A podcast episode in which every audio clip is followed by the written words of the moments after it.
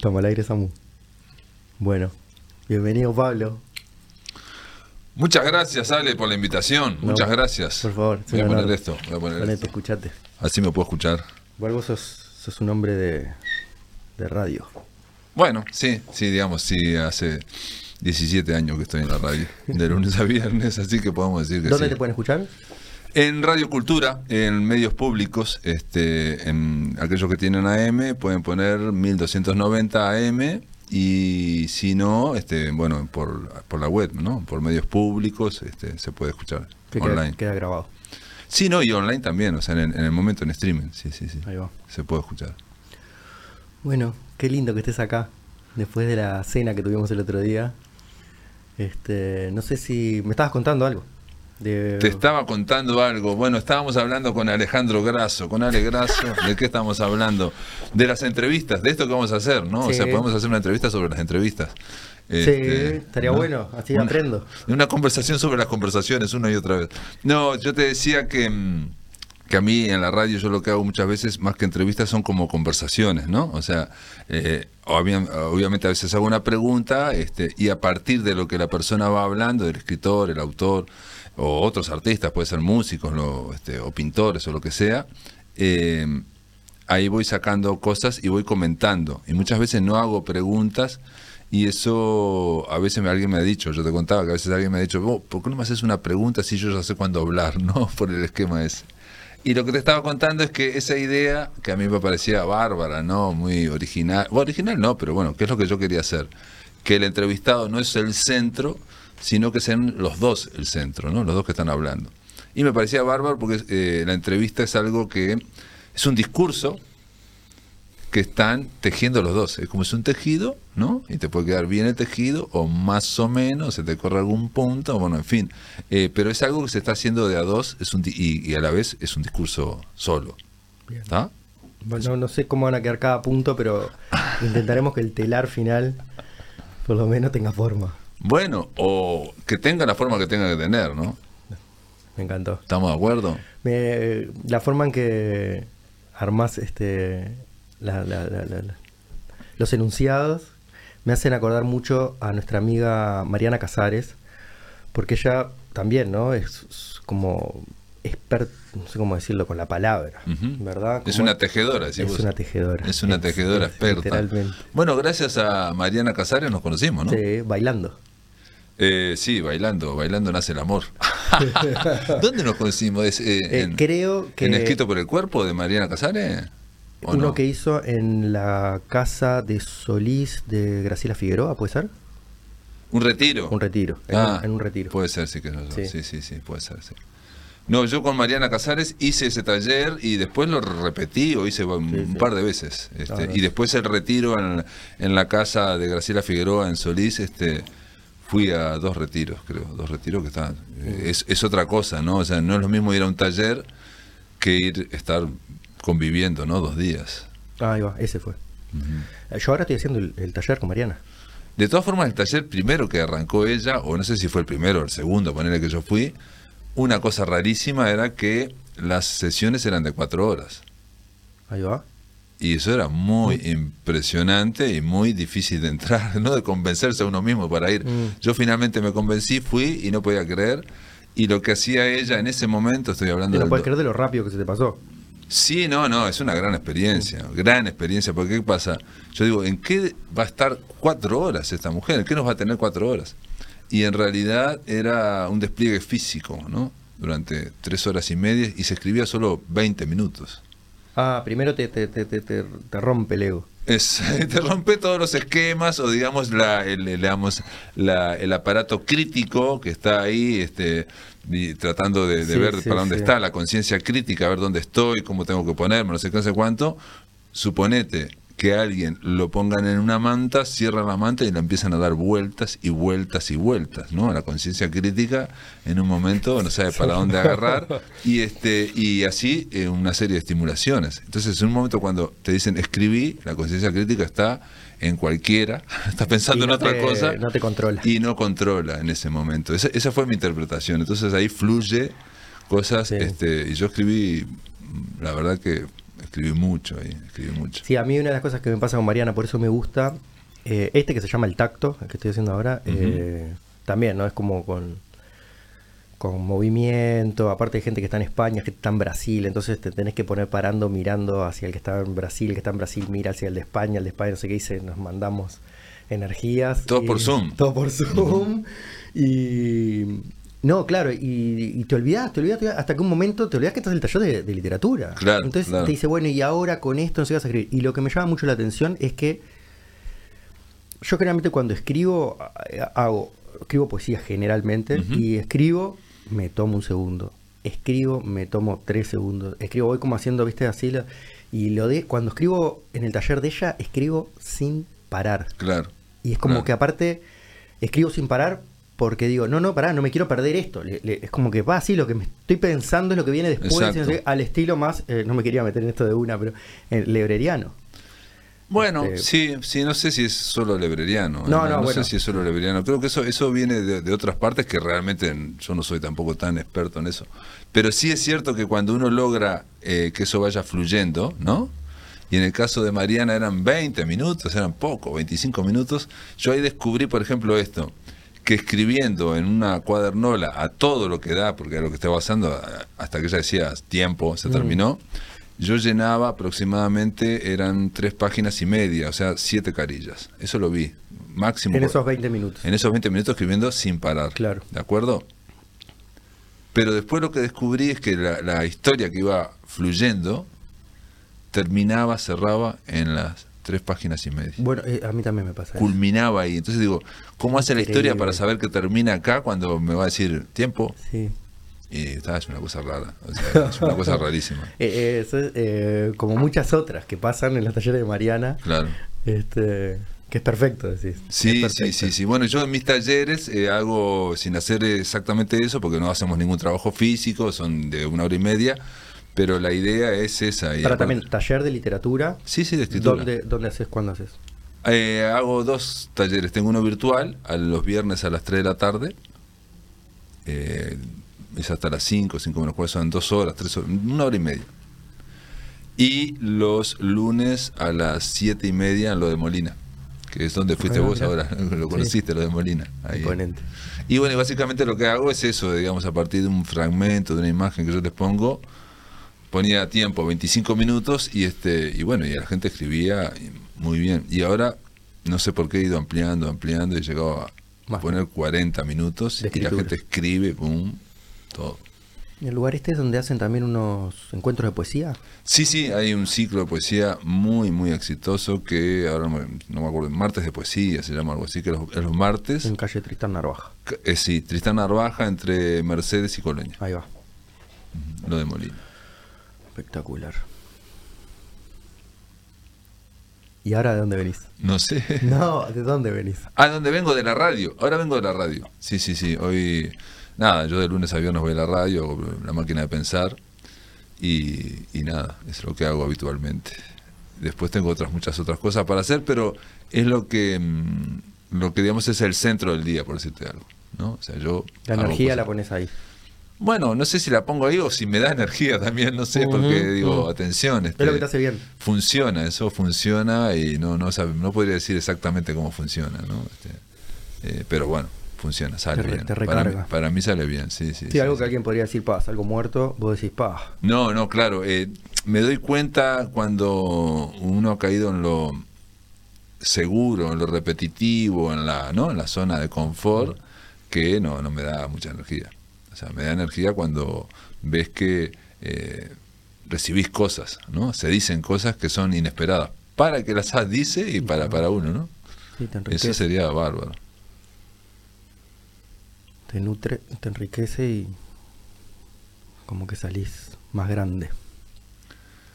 Más Salí- li- más limpio. salís con más energía, salís así, boom, salís. Y bueno, y hay momentos como gloriosos en que uno entrevista de repente a alguien que admira muchísimo y este y de repente sale bien, entonces como una así como una inyección de adrenalina que sí, ¿Cuál, ah. cuál- para cont- contanos una que te haya gustado mucho que Bueno, en su momento podía ser Javier Cercas, que es un escritor muy importante de España. La primera vez que lo entrevisté, digo, lo he entrevistado varias veces y todas las veces ha sido, ¿no? Me he sentido bien, digamos, ¿no? Y él, a él, a él le han gustado las entrevistas. Pero, digamos, que ponerle a la cuarta ya no es lo mismo que la primera vez, ¿no? La primera vez estaba... Mira cuando vengas a la cuarta. sí. este, hay una cosa. Y después lo que se, ahora se me vino, no sé por qué se me viene otro, otro escritor español, que para mí era muy, como muy lejano, así, eh, Enrique Vilamatas, pero que también salió bien eso. Pero también hay, hay he entrevistado gente muy sorprendente para mí. Por ejemplo, yo de chico leía unas historietas famosísimas aquí en el Río de la Plata, eran argentinas, que venían en las famosas El Tony, D'Artagnan, era una serie de revistas con todas... No, no, vos, después no existías, eras más chico. Y entonces este había un tipo que filmaba los guiones, que aparte con un nombre se llamaba Robin Wood. Ok. Y era un tipo, después descubrí que ese era el verdadero nombre. Ah, que pensaste que era nombre de. Yo pensé que era un seudónimo, Robin Wood. Robin Wood parece un Robin Hood, claro. Pero no, pero resulta que hay un famoso poeta que es Robin Wood, como, como madera. Wood. Wood. Y este tipo es paraguayo, era paraguayo, y, este, y resulta que después me entero que bueno había hecho más de mil guiones. Tiene una producción increíble. Y bueno, cuando lo entrevisté, para mí fue. y aparte había generado este eh, protagonistas, ¿viste? ¿no? De, de historietas, ¿no? este, cerca de 90 protagonistas de historietas ah, un montón Hay una teoría que dice, ¿viste esto, por ejemplo, Los Simpsons o ese tipo de mm, South Park, como que es una historia dentro de una ciudad? Sí, sí, sí, sí, sí, Parecería ser que hay 444 personajes en una ciudad. ¿Sabías eso? Puede ser. Este hizo 90. Claro, lo hizo solo, porque aparte eso tiene una legión de guionistas, ¿no? eso tiene una legión de guionistas, ¿no? Pero hay un capítulo de South Park justamente que, bueno, no te contar la historia, pero sí que, Cartman hace como una pecera y le pone en inglés el semen, hombre del agua, es como semen, entonces semen y, le, echa semen que va a, a buscar a unos bancos de esperma y lo mete y hacen toda una ciudad y en una parte, en un momento, hacen como una pequeña estatuita de él. Y dice, sí, soy el dios, soy el dios, no sé qué. Y entra otro, no me acuerdo si era Butters o otro de, South Park, y le dice, pero un poco, dice, esto ya lo hicieron los Simpsons. Dice, capítulo 378, Lisa genera una ciudad, no sé qué, y tal, y aparece otro. Dice, pero escuchame una cosa, los Simpsons hicieron todo. Este que está todo, sí, sí, está todo en los Simpsons, sí, sí, y ahí aparece un cuarto y tiene la cara de uno de los de los Simpsons. Y ahí empieza todo como a hacer espejo y salen por la ventana y están todos los de South Park con las cabezas de lo de los Simpsons y todo, ahí te das cuenta que todos tienen su referente. Sí, sí, sí, sí. Bueno, eh, incluso los Simpsons en su, en su momento eran también como estereotipos que ya estaban eh, de antes, digamos, ¿no? Ah, eh, por ejemplo, hay una de los Simpsons que él se ríe, se ríen porque se ríen de los Picapiedras, que Pedro Picapiedra y Pablo Mármol era una serie de, de dibujos animados de los años 70 y nada, este eh, el, sí la vi, eh, era el, gordo, eh, digamos, Pedro, eh, Pedro Picapiedra era gordo, atolondrado, en fin, ¿no? Las esposas eran perfectas, no sé qué. Betty, este, Betty Vilma y Pablo Mármol era medio tonto, ¿no? Que son los amigos de, este, de Homero, en fin. Como que hay, hay, una... Sí, bueno, capaz si, que no te, si te fijas, siempre está el, el, incluso en la, en la sitcom, Sancho Panza. Pero no, en la sitcom siempre está que los hombres son medios, eh, ah, toman cerveza, brutos, las mujeres son impresionantes, mm. muy sensatas, las hijas, eh, hay una hija que es eh, súper traga, ¿no? Mm. Y hay un hijo que toca el claro, y aparte es súper traga, estudia todo, y después está Bart, que, es no, que es medio tonto, hace de todo, en fin, no sé qué, y bueno. Y, y, los picapiedras tenían, sí, Pebbles, y bueno, no era lo mismo, pero bueno. Ah, tenían a sus hijos también. Tenían a sus hijos, pero no, pero no, no aparecían, no hablaban, no hablaban, esos hijos no hablaban.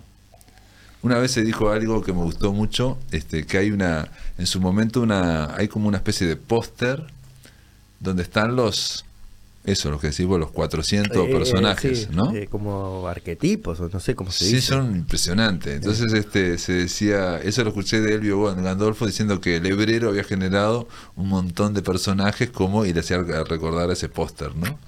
Este eh, para mí es la imaginación, eso está impresionante, ¿no? Cuando estás ahí. Más allá que haya arquetipos o otros estereotipos anteriores, la imaginación Digo, porque los Simpsons. Sí, sí, se va de más allá. es como que- Sí, ahora están recontra repetitivos. Bueno, ¿no? que O sea, ya se ya- fue sí. Groening, se fueron todos los que lo crearon, ¿no? obviamente. Mm, no sé, la verdad que no sé. Creo, creo que sí. Este, Pero se convirtió en una máquina que se. hacer plata. Sí, pero y que, y que se va eh, reproduciendo a sí misma. Sí, ¿no? O sea, Tienen mucha cosa que si uno no está en Yanquilandia, el 70% de los chistes creo que son en relación a las noticias del día. claro, ¿viste? Están sí, re cosas- al día. claro, claro, claro, claro. Este- Pero a la vez los Simpsons, este, como ellos metieron a muchos clásicos de la literatura, del cine, todo, mucha gente Ah, cultura pura, conoce, sí, sí, conoce sí. la cultura, conoce ah esto de o David Bowie o lo que sea, lo conoce a través de los Simpsons. No, ¿no? o están en un bar y te muestran de afuera el bar y es una pintura. Exacto, sí, sí, sí, sí, sí, sí, sí. imponente. Hay un montón de... eh, Eso, ellos lograron, digamos, asimilar mucha cultura y, y- y difundirla, ¿no? Eso está impresionante. Sí, sí, sí. Y, en películas antiguas también, o sea, Se clásicos, sí, sí. En ese sentido, son espectaculares. Contame un poco de tu del libro que hiciste de- del Hebrero. Entrevistas con ¿cómo se llama? Conversaciones con Mario Conversaciones Lebrero. con Mario. Lebrero. Yo lo leí. Lo leí en dos versiones. Te había dicho, una vez no lo terminé y me llegó a través del Besia eh, en una nueva edición y ahí sí leí hasta el final. ¿Y por qué no lo terminaste en la primera? ¿Te lo Mm, pensás, no? eh, creo que la pregunta es otra. Ajá. ¿Por qué no te mandé un mensaje cuando terminé? Cuando lo terminé, porque tenía unas ganas de hablar contigo. Ah, O sea, chao. ¿Viste cuando vas leyendo a- Sí, algo sí, de alguien sí, y sí, sí, "Pa, sí, sí, este loco tengo que hablar y estamos acá, pero ahora la verdad no me acuerdo mucho tampoco. No, no, no. Me acuerdo que vos le hacías preguntas a Mario tipo... No sé, eran unas preguntas medias... Te tirabas un poco abajo a vos. Mm, Puede me, ser. me sí. llamaba la Sí, sí. atención eso. Vos decías, voy, me, me tranqué, ¿cómo hago para seguir? O esto que escribí no, no tiene gusto a nada, no sé Ujú. y él te daba re para adelante. Era como que lo que hacía era de, de una, te sacaba así como la, la, la, la, la tranquita. Eh, bueno, es, es todo un proceso, ¿no? Es todo un proceso.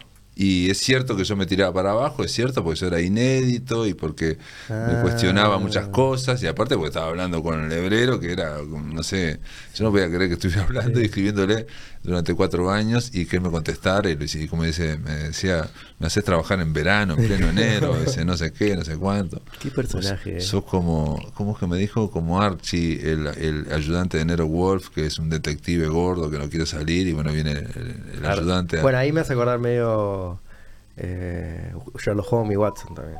Sí, bueno, también, también, también, pero este Sherlock Holmes siempre salía corriendo, ¿no? En cambio, él pone el ejemplo de este detective que es un detective gordo, que le gusta tomar, que está en su Para, ¿Era un casa. detective? ¿Uno del hebrero es? No, Ah, es, es un... ta, Es ta, un Ah, digamos, hebrero los, los había leído a todos, creo. Claro, es una, una serie, Nero Wolf, Claro. que incluso lo- no sé si est- estaba hablando del libro o después hubo una serie de televisión, Nero Claro. Wolf. Sí, sí, sí, sí. Que yo nunca la vi, pero bueno, sé que Porque sí. sé que hay, no, no sé cuál es, eh, hay un detective del hebrero, Ah, sí, Nick Carter. Nick sí, Carter, sí, Nick Carter. Que, se aco- que para resolver los crímenes se acostaba a dormir. Mm. ¿Es ese? Sí, Nick Carter, es Nick Carter, es Decía, impresionante. si, si se despertaba y el crimen todavía no se había resuelto, era porque tenían que seguir durmiendo. Sí, bueno, sí, no, Nick Carter es un delirio, es un delirio ese libro, eh, que es un libro chico, tendrá 70 páginas. Ese libro yo lo he leído como seis veces o siete. Y no porque quiera leerlo seis o siete veces, sino porque me pasó las tres o cuatro veces últimas que voy en un ómnibus, voy, tengo- entonces lo abro, digo, ¿cómo está? Qué engancha. Y entro a leerlo y digo, chao, chao. Y sigo leyendo, pa, pa, pa. Y es hipnótico, es una locura, es un despelote ese libro. El- creo que eso que dijiste de lo de hipnótico es esa característica que trae Mario. Bueno, que vos decías que capaz que venía también de otros, obviamente, pero a mí me pasó con la ciudad, esa, la Ujú. trilogía, con la trilogía. Sí, sí. Este, y cuando la terminé de leer dije, como que no podía parar de leer y a la vez estaba esperando que pasara algo, porque para mí no, no había pasado nada. ¿ah? Y, y decía, vos cuándo va a pasar, pero me tenía totalmente enganchado. Claro. Cuando terminé, dije, vos, no pasó nada entonces, pero me había leído todo. Claro. Y dije, hijo de puta, esto es escribir, bueno, yo quiero Claro, escribir también. exacto, exacto, es así, Este, es así. Porque te- eh, hay como una idea más, mi vieja es lingüista, ¿no? Y un poco bajo la sombra esa porque es bravo. Y como Borges, viste, que son como una pieza de relojería, ¿me Ujú. entendés? Que es distinto, porque si el tipo ta, estudió nueve meses y escribió dos páginas, Sí, sí, sí. y te deja así también, te deja así, pero a mí eso no me... No, no- no me hace escribir al revés, me dice, nunca voy a poder escribir. Ah, bueno, no, no, el tema es que es cierto, hay escritores como que te liberan y hay otros que no te liberan porque son eh, una perfección, es como un diamante. Borges es un diamante, aunque yo creo que mucha gente este, eh, escribió eh, imitándolo, siguiéndolo. Bueno, queriendo llegar a esa perfección. Ah, Quiero bueno. que otros sientan lo que yo ser, sentí. puede ser, puede ser, pero en el caso de los dos, tanto del Borges como del Hebrero, lo que queda clarísimo, y eso lo decían los dos, sabían, digo, para, para ir en contra de una cosa que está súper ahora este, mayoritaria y que es súper hegemónica, que es la idea de que el argumento es lo más importante. Viste que todos están eh, como estamos, estamos todos medios paranoicos, diciendo no me spoilees, no me spoilees, no me spoilees, no me digas ni el título. Claro, prácticamente como si en una frase te pudieran spoilear un pronto, libro. pero el tema no es así, el tema Claro. es, eh, y lo que vos hablaste lo de- hipnótico y que el tema es que eh, lo fundamental en una obra no es el argumento, no es el argumento. O sea, lo que acabas de decir vos de que dijiste de que leíste La ciudad y que vas diciendo, bueno, a ver qué va a pasar, qué va a pasar, qué va a pasar en este argumento, y nada, es simplemente el estilo personal, la imaginación y la forma en que va escribiendo. No puedes este, soltarlo. Y no puedes soltarlo. No puedes soltarlo.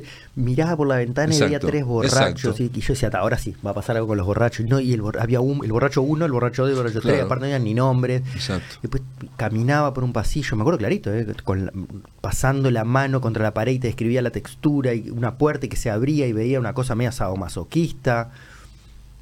Imponente. Sí, sí, sí. eh, eh, digamos, en eso está el estilo personal. Eh, alguien con estilo personal puede agarrar la guía de teléfonos, cuando existía, ahora ya no existe más, agarrarla y empezar a hacer una historia con la guía de teléfonos. Mira, en mi taller literario, y no, no es por sacar ninguna chapa ni nada, nada porque, porque Por justo- favor, aprovechá, igual te pero- lo escucha nadie. Bueno, pero, pero justo pasó esto, pasó hace en el último taller, pasó antes de ayer. Una de las del taller se puso a escribir en un cuento y básicamente el, el- el centro del cuento, él empezó a hablar, era eh, que tomaba el 427. Ahí y va. se subía y empezó a contarlo. Tampoco estuvo una página y media contándolo, pero estuvo, ponele, casi una página. Todos lo que oímos ahí dijimos que lo mejor había sido el viaje en el 427. Y ella decía, oh, yo esto no Y ella, imponer". eh, digo yo, entonces eso te demuestra, pero, pero cómo estaba escrito. Claro. O sea, yo te puedo decir un, viaje el 427, pero el tema es cómo estaba escrito, cómo ella describe eh, la luz que cae sobre los árboles, este, Sí, los realmente autos, no estaba sé ahí, qué. vamos a decir, estaba ahí y te hacía, transmitía Y- los sentidos, o sea, te hacías vos estar ahí. Y varios dijeron que en el taller había dos o tres que dijeron que conocían la ruta del 427 y se sentían identificados. Y otra persona que no, iba, no, no la conocía dijo, pero a mí me da una visión de la ciudad, bla, bla, bla. Entonces, de nuevo, reitero, eh, ¿qué argumento hay en, en recorrer, hacer el recorrido 427? Es muy poco. ¿no? No, y aparte yo No te no es un gran argumento. ejercicio de taller, escribir un tramo en ómnibus. No, Sí, entonces capaz sí, que no sí, sale. Entonces es eso, la escritura. Este Borges también decía que él veía como una imagen de cómo arrancaría el cuento y, y después venía otra, como otra imagen de cómo terminaría y dice que lo, lo más difícil para él era un- uno unir con una cosa, unirla con la otra. Él también, obviamente, estamos hablando de Borges, que él escribía, y eso se sabe ahora, este, de una manera muy sorprendente, ¿no? Porque él iba escribiendo, ¿Quién? ¿Quién? Borges, iba escribiendo, iba sacando líneas de Mm. cada cosa de las palabras para dónde podían ir. Era Este, infinito lo que tenía, pa, claro. Entonces, por, por otro lado, Borges jamás escribió un texto que superara las 10 páginas. Porque con ese método, bueno, podés, no llegás a la página 8. claro. Es un método hiper concentrado. Y de hecho Claro. también no te Bueno, digo, así llegó con el Aleph, es él, ¿no? el Aleph, sí, Claro. sí, el Aleph Es impresionante. así, sí, eh, sí, sí, es impresionante. En una... Es como poesía en cuento. Sí, eh, prosa sería, Sí, claro, sí, es como... bueno, no me acuerdo tampoco, pero hablaba... Vi, era todo vi, vi, y cuando me metí... Vi, ah, sí, sí, al final, sí, sí, sí, esa es la, el famoso como monólogo que va diciendo vi vi la delgada osatura de una mano, dice, ¿no? Y De- en ella, aparte- no sé qué, sí, y, y de fondo un este unas losas, ¿cómo se llaman las este, las baldositas cuando tienen dibujitos? Sí, unas baldosas, dice, y vi una baldosa partida de la calle en Ah, Fray Ventos, eso, eso, que me hizo recordar a otra de Paso Molino, dice, ¿no? Entonces yo dije, y yo que soy de Fray Ventos, digo, chao. Te llegó ahí. Ahí está. El Aleph lo veía como abajo una escalera. Exacto, se- se- es como estábamos acá, se tiraba en el piso y tenía que mirar el segundo escalón, ¿no? Y le iba a aparecer una, una pequeña luz brillante y ahí a partir, ahí empieza así. Imponente ese. Y es como es una especie como de tango. A mí yo es impresionante. la- El ritmo. ese ritmo final es impresionante. Sí, sí, sí, sí. Es brutal. Devenir de la conciencia. Se- vi cada, cada, cada uno de los granos de, are- Sí. de arena del desierto de Sáhara y también vi el desierto de Sáhara al mismo tiempo. Algo así. Sí. Bueno, pero Imponente. conversaciones con Lebrero, digo, ¿querés hablar de eso también? No. No, ¿Yo no, no estábamos hablando? ¿Nos fuimos las ramas? Sí, nos fuimos por las Ah, ramas. dale, dale, dale. ¿Y qué, qué, qué quería decir yo? Ah, Y- yo quería decir esto. Vos me dijiste, te tiraba, esta- vos te tirabas muy para Mm, abajo y te, mm, él te mm. levantaba.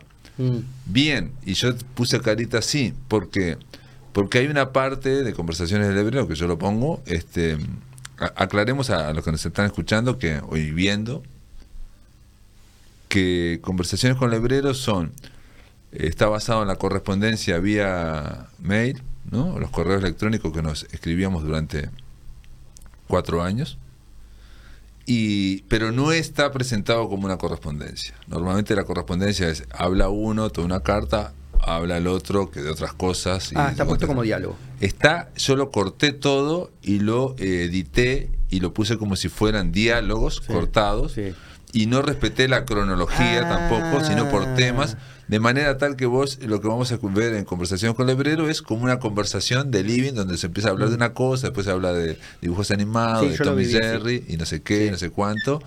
Y todo eso no, no transcurrió ni De en, la forma, ni ni en en esa tiempo, cronología, claro. ni nada. Lo que hacía yo, por ejemplo, si en una parte hablaba de una película, yo sacaba pedazos que había hablado de otra, de otras películas y las ponía para que hablaran Como de- temáticamente. claro, más- por asuntos, digamos, Claro. ¿no?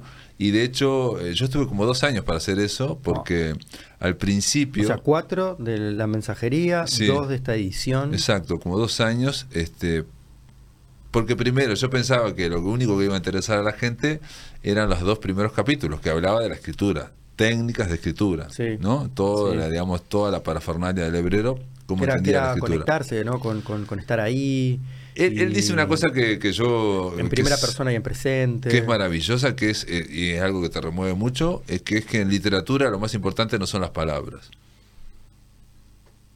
Ya te dejó así, como Y es muy raro, claro. porque si la literatura es solo palabras, solo palabras, ¿no? Es lo que Y- está entre las Y él letras. te dice, lo más importante no son las palabras, sino las imágenes que comunican esas Ah, palabras. Es verdad, es verdad, es verdad. Entonces, eh, las imágenes que comunican esas palabras es lo que engancha al lector. Varias veces te dice eso. Sí, también. lo dice varias Sí, veces verdad, y llega a decir que es la esencia Sí, de toda narrativa. exacto. También después pone entre paréntesis o aclara que el hecho que sea la esencia no quiere decir que tenga que ser todo con esencia, ¿no? Porque ahí pone un Ah, ejemplo. Lo vuelve loco al otro también, claro. Si solo Sí, imágenes, solo, imágenes, eh, que no son solo, eh, digamos, cuando hablamos de imágenes, no son imágenes visuales, son imágenes visuales, auditivas, olfativas, táctiles, sí, sí, son imágenes sensoriales. Y, y, y, y, más allá, no solo cinco sentidos, ¿no? Una cosa así. eh, él habla de telepatía, habla Ah, de. bueno, eso es en su vida, eh, esos son los estudios o lo que hacía él en su vida.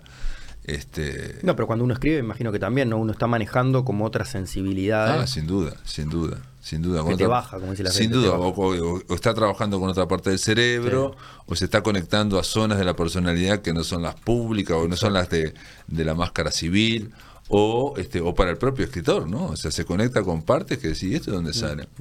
¿No? Y, y son zonas de, de- de- de la personalidad que no que desconocemos, ¿no? ¿Cómo lo conociste a Mario? Para, entonces yo te quería decir esto, porque me, me voy alargando, es que en un momento el loco a un cuento me dice, Qué esto, bueno que ponga los puntos sobre sillas, porque si fuera por mí ya estaríamos. dice, esto, esto es, este, esto que escribiste es espantoso, me dice. Uh, Ganarás concursos, Ah. ganarás no sé qué, Pero está no muy tiene- bien escrito, pero no está conectado con vos, no sé qué, no sé cuánto, pero bueno, este, yo no importa lo que te diga, porque vos ya pensás que tal cosa. Y, y- y me tiró para abajo un cuento que, que incluso me pasó en una entrevista, no, re- no recuerdo en dónde, este, hubo gente que llamó eh, enojada, porque claro, le hicieron ese fragmento, ¿no? Y el fragmento es lapidario, lapidario. ¿Cómo te va a decir esto? Y dice, ¿quién se cree ese? Claro. ¿Cómo te va a tener? Esa idea de la hipersensibilidad, cómo te está destruyendo porque te está diciendo tal cosa. Y bueno, este, el tipo lo dijo y yo lo puse y ya está. Eh, Fue sincero, vos te la fumaste, la recibiste bien. Sí, yo en ese momento no estaba de acuerdo. Ahora que eh, en retrospectiva capaz que puedo decir, bueno, algo de, de razón tenía. Bueno, me dijiste, eras inédito hasta ese momento, o sea que... Yo era, sí, absolutamente inédito. Capaz Sí, que no sí, habías sí. agarrado esa voz tuya o no sé. No, no, no. Él, él lo que captó es que, que ahí había otra cosa. o sea, Estabas, que yo- escribiendo como otro, capaz. Yo ahí estaba, primero que ya había dejado el taller de él, estaba yendo a otros, ta- otros talleres. Y, y bueno, me estaban proponiendo cosas y ahí de repente Mm. salió, no me acuerdo exactamente qué cuánto es, pero lo destruyó mal. Sí. Y después gané un premio, y eso también lo leyó, y el loco, este que es un cuento que, que, que nunca más publiqué. Por ahí lo tomaste. lo- ¿Y qué, qué Pero, pero qué ese cuento cuento, es? pues, atención, con un cuento, ese cuento, este, yo era inédito, gané mil dólares en Uruguay. Imaginate. Era, y no previo, ahora. era el previo a la tablita, después al año siguiente fue en el 2001. Este, Claro, una cosa rarísima, 2001. mil dólares. Y él me dijo, bueno, está, este, te felicitamos, esto realmente se nota aparte, y después me dijo, pero la verdad, y ahí fue lapidario de nuevo, me destruyó todo. Este, Habrás ganado mil dólares, pero no lo valés. no, ese cuento, no, porque es lo que te están pidiendo los otros. Claro. Y te lo están validando Claro, los otros, claro. bla, bla, bla. Y hay mucho de eso, eh, ojo, porque hay concursos que ya se sabe quiénes son los, los Sí, jurados. sí, sí, y uno no, sabe para y ahí dónde tenía razón, ahí Claro, tenía razón. Con los mil dólares yo hice para, para dije, está, me costó, el tema es que ese, ese, ese concurso era muy específico y yo creo que lo gané porque se presentó poca gente también, vamos a decir la verdad. Ah, ¿sabes eso? ¿Se sabe eso? Sí, se sabe, yo ahora no, no me acuerdo cuánta gente se presentó, pero te quiero decir, era un concurso que era sobre los 90 años de la Universidad de la República, ¿viste el edificio de la Facultad de Derecho? Claro, claro. Yo trabajaba ahí. Entonces conocía el edificio espectacularmente y empecé a contar todo, boom, boom, boom, sobre un vigilante que van a ver. Pero lo hice, bueno, el jurado era tal, tal, tal, y dije, ta, esto tengo, y lo hice como tipo poniendo ¿Se puede decir quién era el jurado? Sí, sí, el jurado era, era Washington Benavides, Ahí va el bocha. Bocha Benavides, Silvia Lago y creo que era José Weiner el tercero, por la universidad. Yo un jurado cuando, importante. cuando estudié en humanidades lo tenía ahí al bocha. Lo amaba al bocha, me quedaba, le hacía, le, le chupaba la pija al bocha. Me, me quedaba sentado, que se sentaba abajo. Sí, sí, sí, Toda la tarde. en la puerta, sí, sí, quedaba lado, ahí, sí, y vos sí, yo me sí. sentaba al lado. Entonces el bocha vino ahí, Sí, me sí, va a sí, quedar sí. acá al lado. Me, me, me, me- me entra algo de. Un capo el bocha, eh, la verdad que. Este, las clases eran un poco repetitivas, yo creo que no se acordaba, boludo. Ibas una clase, ponele, y a la otra te daba la misma. La clase. misma. Ah, chao. Estaba viejo mismo. Mm, Y me, me llamaba la atención que le ponían las clases en el tercer piso, por esas escaleras. Porque estaba re inmensas. flaquito al final. Yo lo vi Estaba, sentado, pero, al lado era muy flaquito y chiquito. Así, sí, sí, sí, sí, sí, lo vi. Yo hablé una vez que fui. Tenía que arrancar Humanidades. 15 minutos antes para subir las escaleras. Ah, sí, sí, sí. no entiendo por qué no ponían el taller abajo, ¿entendés? o Sí, sea, sí, sí, sí. Pero la constancia de él, ¿no? O sea, estar ahí. Cero falta. Sí, cero falta, cero falta. imponente. Creo que es como decir, le hacía bien, se Obvio, seguramente, Eso era lo que le salvaba. claro, no sé a qué edad fue que falleció, pero era Sí, viejito, sí, era viejito. grande, sí, era grande. era grande. Este, me escribió un, un prólogo eh, a uno de mis libros, el Bocha. ¿En serio? Sí. ¿A cuál? Uno que se llama No. ¿Y dónde salió ese libro? Lo edité yo mismo. Ajá. Los primeros dos libros los edité yo, hice, viste, fui a un curso de encuadernación, Ah, mirá. compré una impresora láser, digamos, y se- aprendí ahí la- lo- los software te lo ponen como para que te quede raro intercalado, queda Sí, todo sí. mal, pero después cuando lo encuadernás queda perfecto. Queda perfecto. Este, y ahí, lo bueno, o sea, yo estaba más ocupado con la encuadernación que con el libro, te juro, porque, y le decía Pero hay una cuestión material de hacer Sí, tu propio libro. Sí, y la, se le había elegido el papel. Claro, todo, claro, tal, claro, claro. Y le decía a la gente, a ver, tratá de, de romperlo. Y no, no rompía, eh, porque es como un falso cocido. Sí, sí, sí, el falso cocido. Sí, Falso sí, sí, cocido. sí, sí, sí, Y quedaba impresionante. Y unos libritos chiquitos así, el no. Después hice el sí. Y sí, no me acuerdo que me hizo Plo, creo que me hizo Lauro Marauda. Y después escribí el que saqué Yagurú, que es eh, Almendra. Almendra, sí, sí, se me acuerdo. Y, y escúchame, ¿y, y, y ibas al taller de Lauro Marauda también? Sí, yo estudié con Lauro Marauda en Kipus, tres Ah, años. mirá, tres Tres años. años. Y lo vi, ahora hace poco lo sigo viendo. Y, y cuando, digamos, este, pero él tiene otra, digamos, otra mm, Él es muy enfoque tallerista. con respecto a Mariana Casares, por ejemplo. No, eh, no- no te voy a decir que son opuestos porque suena medio feo. son No, pero son muy Opuestos. distintos. Sí, sí, estamos hablando de que son dos encares muy diferentes, muy diferentes. Totalmente. O De sea, la literatura, de sí, todo, sí, ¿no? sí, sí, Digamos, de, de- de- del acto de escribir. sí. ¿no? Y él te corrige aparte. Eso ya para arrancar te corrige, Bueno, te pone notitas. Sí, sí, bueno, está, eso que sé. A Pero veces te ayuda eso. Bueno, a mí me ayudó. Te ayuda, porque a mí me ponía. Yo le llevaba una. Viste, fin de semana había estado tipeando no sé qué en la máquina. Le llevaba y me excelente, me ponía. Yo quedaba así, tipo, bueno. Claro, vale. claro, claro, claro, claro, claro. Este, que, que eso es lo que me hacía. Me, me hacía llevarle muchísimas. Viste que hay cosas que no, no mostrás. Y a él yo le mostraba todo. Viste, y algunas me ponía. Ya cuando es muy bueno, Ujú. era que era malo. Porque él era muy de excelente. Si era bueno. Ah, era muy de tirar para arriba. Entonces, Sí, si te si decía era muy, muy bueno, buen- quiere decir, mm. o era bueno, muy bueno, una cosa así. Sí, decía tenía otras, pero Esto sí, es espantoso, digamos, sí, ¿no? Cuando te muy decía muy bueno. bueno. Oh, era bravo. Ya, pero Sí. bueno, está, yo qué sé, son... son eh, eh, Lebrero tenía una capacidad que era una... eh, al principio, obviamente te impresiona y parecía mágica, y ahora a mí me ha pasado y veo que no es nada mágica, pero eh, te impresiona que él te decía, estás escribiendo este cuento, En una parte te estaba vas- siguiendo la imagen Exacto. y a partir de, Sí. de esta línea, a partir de esta frase, de este, de este párrafo, empezaste a inventar con el intelecto, con el ingenio, con no sé qué, no sé cuánto. Y la gente decía, sí, es ahí, ahí cuando... empe-". Y quedaba... ¿cómo Ahí quedé en blanco y empecé yo a escribir. Sí, sí, ahí o tuve miedo, no sabía para dónde Ah. seguir, entonces ya agarré y dije, bueno, lo, lo junto con esto, pum, pum, pum, pum, y quedaba Sí. alucinado. Y después me di cuenta que no es tan mágico, ni mucho menos. A hoy lo lees y te das cuenta que te había No, es sido, que, eh. es que a mí me, yo ahora como Que haciendo talleres Claro, hago eso. Claro, claro, claro. y, claro. y- y parece una cosa que ah, parece mágica y no es nada mágico. O sea, vos Es sentirlo, lo vas sintiendo, Exactamente, lo vas vos, sintiendo, vas- ritmo, vos vas siguiendo la, la intensidad del- de, de- la fluidez del texto. Boom, boom, boom, boom, me llevo para acá, pa, pa, pa. De repente hay un salto y, empie- y, y eso empieza a, a hablar de otra forma. Que no quiere decir que hable mal y que no quiere decir que no sea interesante. Es interesante, eh, pero ahí te das cuenta que, mira, acá vos empezaste a in- inventar y cuando se empieza a inventar, en general, este, después no se sabe cómo terminar o terminás de, después prepo, o terminás a terminar o Sí, sí, terminás sí, sí. antes.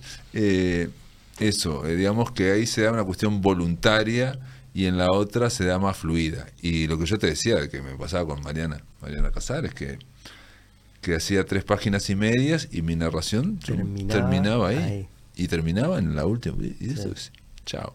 Y obviamente no lo puedes hacer Voluntario. voluntario, Claro. ¿no? Eso no, no, no, nadie puede crear una historia, ir creándola y bueno, esto va a terminar de... Sí. Y hay, hay muchos misterios en la creación, hay gente que no quiere hablar de los misterios y te dice que no, que bueno, no quiero hablar. Eh, por suerte ya pasó, me parece bastante la etapa en que, en que se trataba de explicar todo, que todo era recursos, estrategias, Claro. narrativas, no sé qué, querés apuntar allá y no sé qué, no sé cuánto. Eso me parece que todos esos estudios sirven Post. después. Claro, claro, Exacto. claro, claro. Sirven para... Sí, vos no podés ir y para- decir voy a hacer una. Bueno, hay gente que lo hace. Sí, Pero, pero así les queda. Sí, bueno. Pero de repente Sí, se no sé, vende, de repente se los libros. Después haces un no sé qué, después haces una. Sí, sí, o haces una y ficha, pensás que estás no sé haciendo qué, todo espectacular y Sí, lee otro y te dice no. Muchas gracias. Eh, de repente lo lee otro y le encanta también, porque at- atención, eh, hay una cuestión con los lectores, es que es todo muy, muy difícil, es todo muy subjetivo, pero em, lo que dijimos al principio, de que las imágenes son lo que enganchan y no sé qué, cuando viste que vos te metés y te, te llevan de la nariz Mm. así, eso, eso, este, esa es la prueba de- del 9 para mí, de, de la- cuando funciona. Si te pasó a vos, es lo que tiene que ser. Después Claro. si le llega al otro, Y seguramente que sí, si a vos te interesó muchísimo, si te entusiasmó, si no lo hiciste a golpe de voluntad, como picapedrero, juntando una cosa y Mm. otra y otra Tengo y que otra. escribir. Tengo que hacer esto, pero de acuerdo a tal cosa, a tal otra, a tal otra, a lo que yo leí, no sé qué. Este, de repente te sale un libro bárbaro por el tema, ahí sí, ahí sí el argumento, el tema es lo más importante. ¿En qué caso? En estos que yo te estoy diciendo que son como Ah, picapedreros más, que van uniendo, sí, que esto es sí, más voluntarioso. sí, ¿Por qué? Porque... O capaz que te mandan a escribir sobre algo también. No, o hay gente que, que descubre temas y dice... yo Quiero hablar sobre esto. Por ejemplo, esto, eh, esto, mm, supongamos un libro que se vendió mucho y es, vos vas por la Rambla y cuántos uruguayos pasaron por la Rambla y vieron el edificio, la casa de Pitamiglio, que es alucinante. Tengo un cuento sobre... Pero a nadie Qué se le había ocurrido hacer una novela en ese momento. Bueno, la persona que la hizo... La, la Samotracia. Sí, entonces eh, la persona que la hizo eh, us- usó un tema increíble, tiene una visión increíble para los asuntos, entonces siguió ese asunto. Ahí es el. Es más como argumento. documentalcito también, o sea, como que ya está hablando sobre algo que quiere hablar, O que es como, es existe. que, claro, es buscar de la realidad De la re- cosas y este. Atención, mirá que también. Sí, le- o yo sé, cuando son de divulgación científica, pero te atrapan, entonces ahí tiene una mezcla también. Es que en esto de que el hebrero decía, y yo lo creo en ese sentido también, creo que funciona para el arte, no importa si la información vino de adentro de tu inconsciente, si la imagen vino de no sé qué, Sí, si Alejandro te trajo, agua y viste el o humito. si vos leíste la- la- una noticia en el diario, Mm, o si pasaste y viste la cosa Igual de la de noticia del diario es bastante... Eh, eh, lo, Pasa no, lo eso. fundamental es la emoción que te Sí. causó eso y Que que, te te hace sentó, meter adentro sí. y que pasa por tu máquina de elaboración interior. Ahí. Entonces no importa el origen. También está bueno tener Eh. una rutina, yo sé, la inspiración, ¿cómo- ¿quién decía esto? Como la inspiración existe pero que te agarre trabajando. Claro, sí, sí, sí, sí, sí. Eso lo decía, no sé, Stephen King o algo así. Ah, bueno. O es la idea de que la inspiración no viene, sino que sobreviene. Claro, sobreviene cuando estás eh. en el momento. Es como este, si estás Eh, corriendo. no, el otro que decía, eh, nada que ver, pero este que juega al golf, eh, Hawk, Tony, ¿cómo es? Eh, Tiger Woods. Eh, de- Tiger Woods, sí. Woods. juega- juega. Y le preguntaban si creía en la suerte. Y, y él le dice, claro, obvio que para jugar al golf es pura suerte. dice, porque imagínate, meter la pelotita en el coso, no, no hay chance.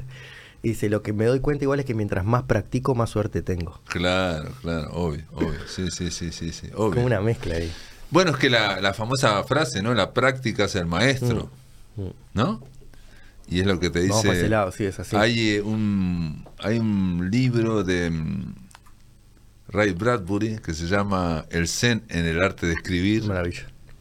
Ah, Ray Bradbury para mí es así Este otro, Crónicas Marcianas, creo que lo leí, no mucho, pero cuatro veces lo leí. Chao. entero. Cuatro veces O sea, entero es un libro grande. Pasa que me, me, me, me- Pero son cuentitos, ¿viste? Lo tienes Sí, separado. sí, son como cuentos Sí. unidos como si fuera un No, pero- universo. Sí, un universo y están muy. O sea, los personajes de uno aparecen en Sí, el otro. de hecho, hay tres de esos cuen- microcuentos de ahí adentro que son la misma expedición. Es rarísimo. Nunca lo termino de entender tampoco.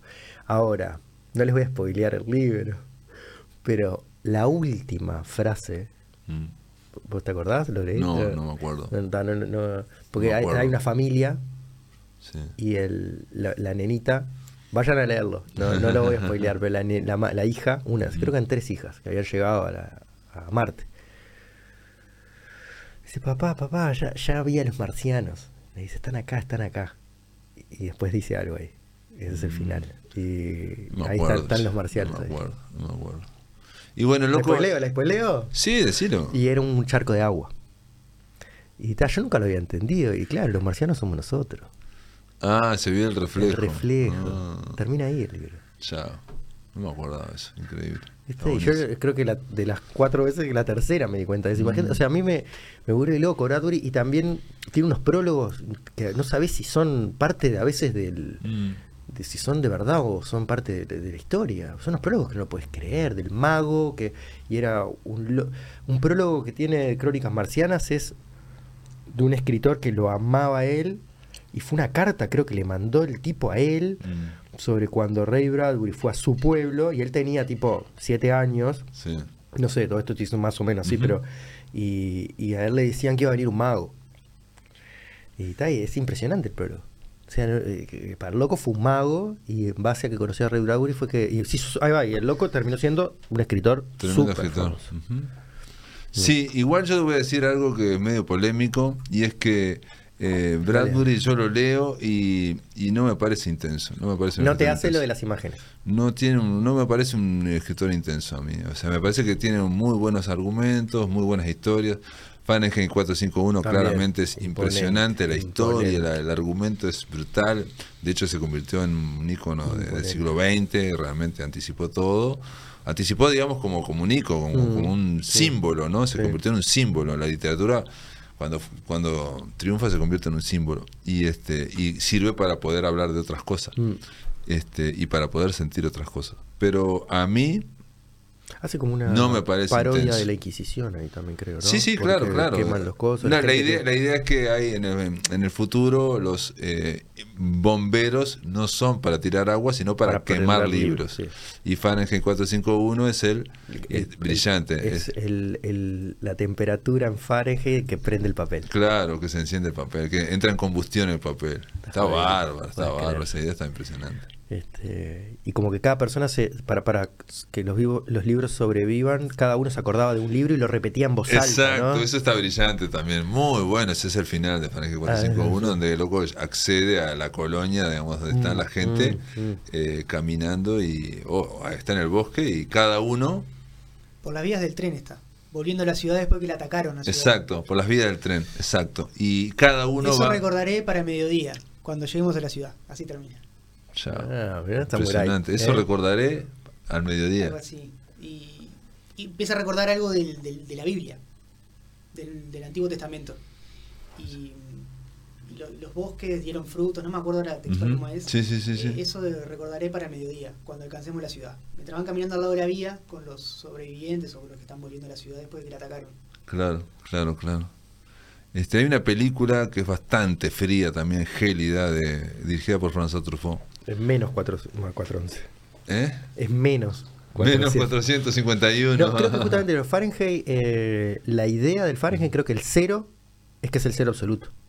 Bueno, no sé, no Ah, sé. lo- lo no Nosotros no hacemos más- grados Celsius Claro. y ellos hacen. El Fahrenheit no existe el Menos negativo. 273 creo que es. Ahí va. Lo que No. sería menos 273 centígrados es, el cero Fahrenheit. Ah, creo que es lo más frío Es que la existe. temperatura mínima a la que se ha llegado a la Tierra. Ahí va.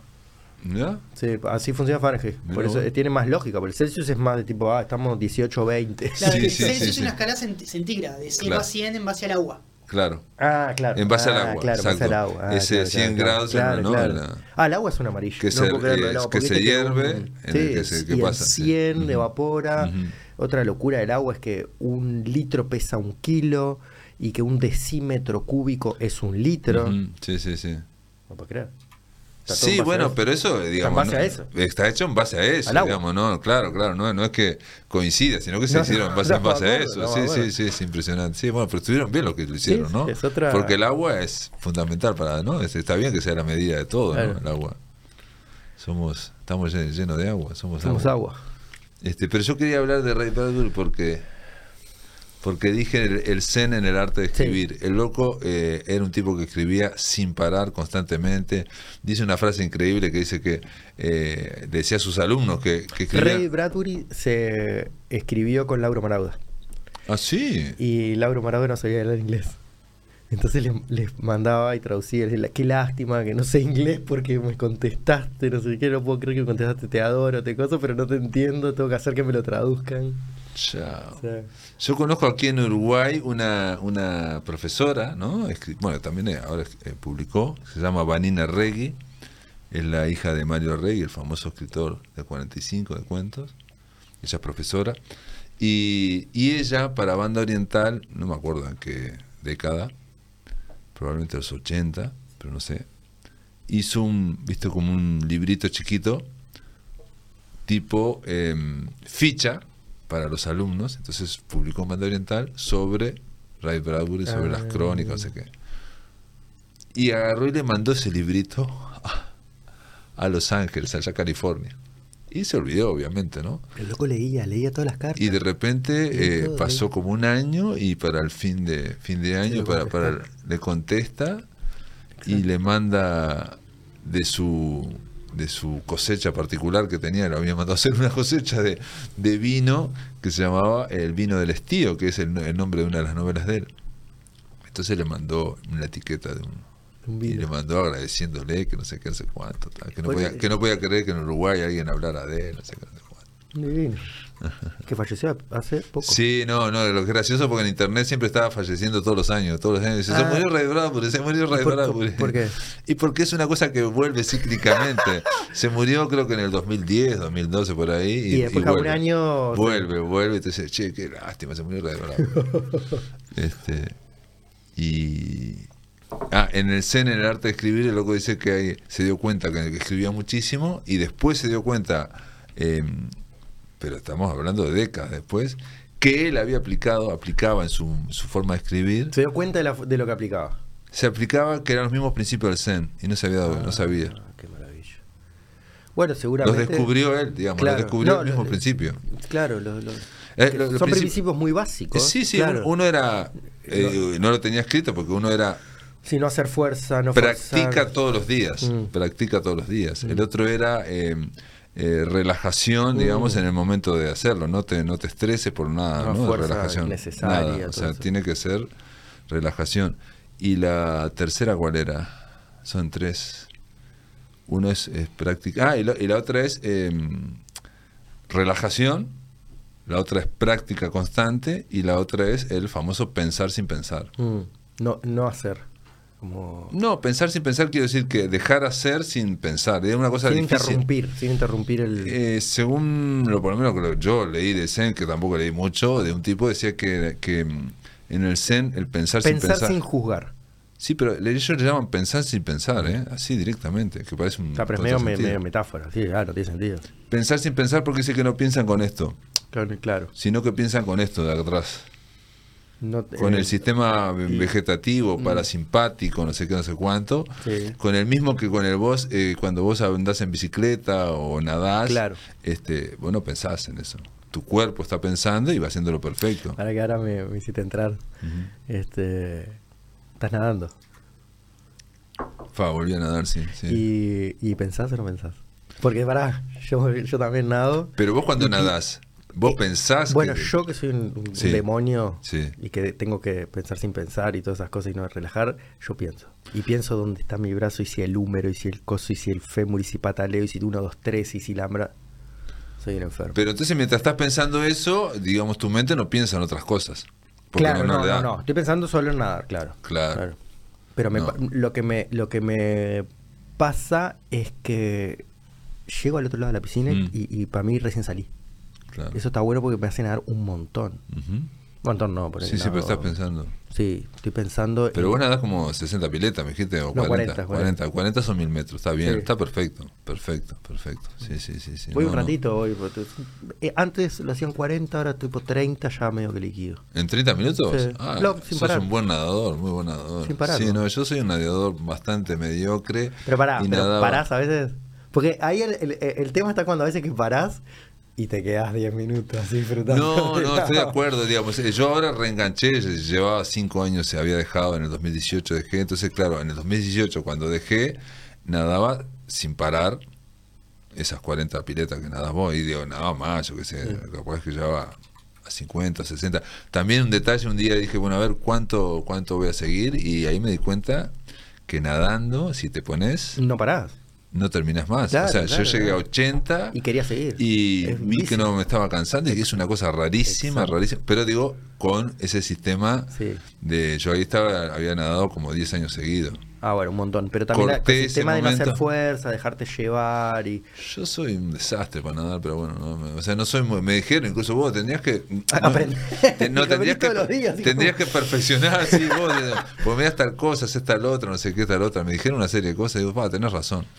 Pero después vieron que yo seguía ahí y, aparte el tema es que cuando agarrás ese training, ¿viste? Este, seguís. Sí. El cuerpo se, es se el- el- el acostumbra, cuerpo sabe es que estás increíble. acá. sí. O sea, al principio te, te quedas, bueno, ya sabes, con poco aliento, y después cuando se supera eso, Sí, por eso ahí va, es pasar esa. tenés que pasar la primer barrera. ahogo, el primer ahogo. Exacto, hay un ahogo que vos decís que va, ¿eh? y pasás Sí. eso y, y como que metes la quinta, digamos, Sí. y sigues. A mí me pasa eso de el ahogo y no quedarme haciendo la plancha. Porque también antes, cuando nadaba, era pa, voy a descansar. Y ya era otra onda. No, no, pero yo Un ahora, segundito pero- que tenés pero que dejar. ahora yo que volví, no, digo, lo que estoy nadando es 24 piletas, ¿no? no O sea, no, no, estoy de a poco. digo, no. 24, porque ¿qué series haces esa?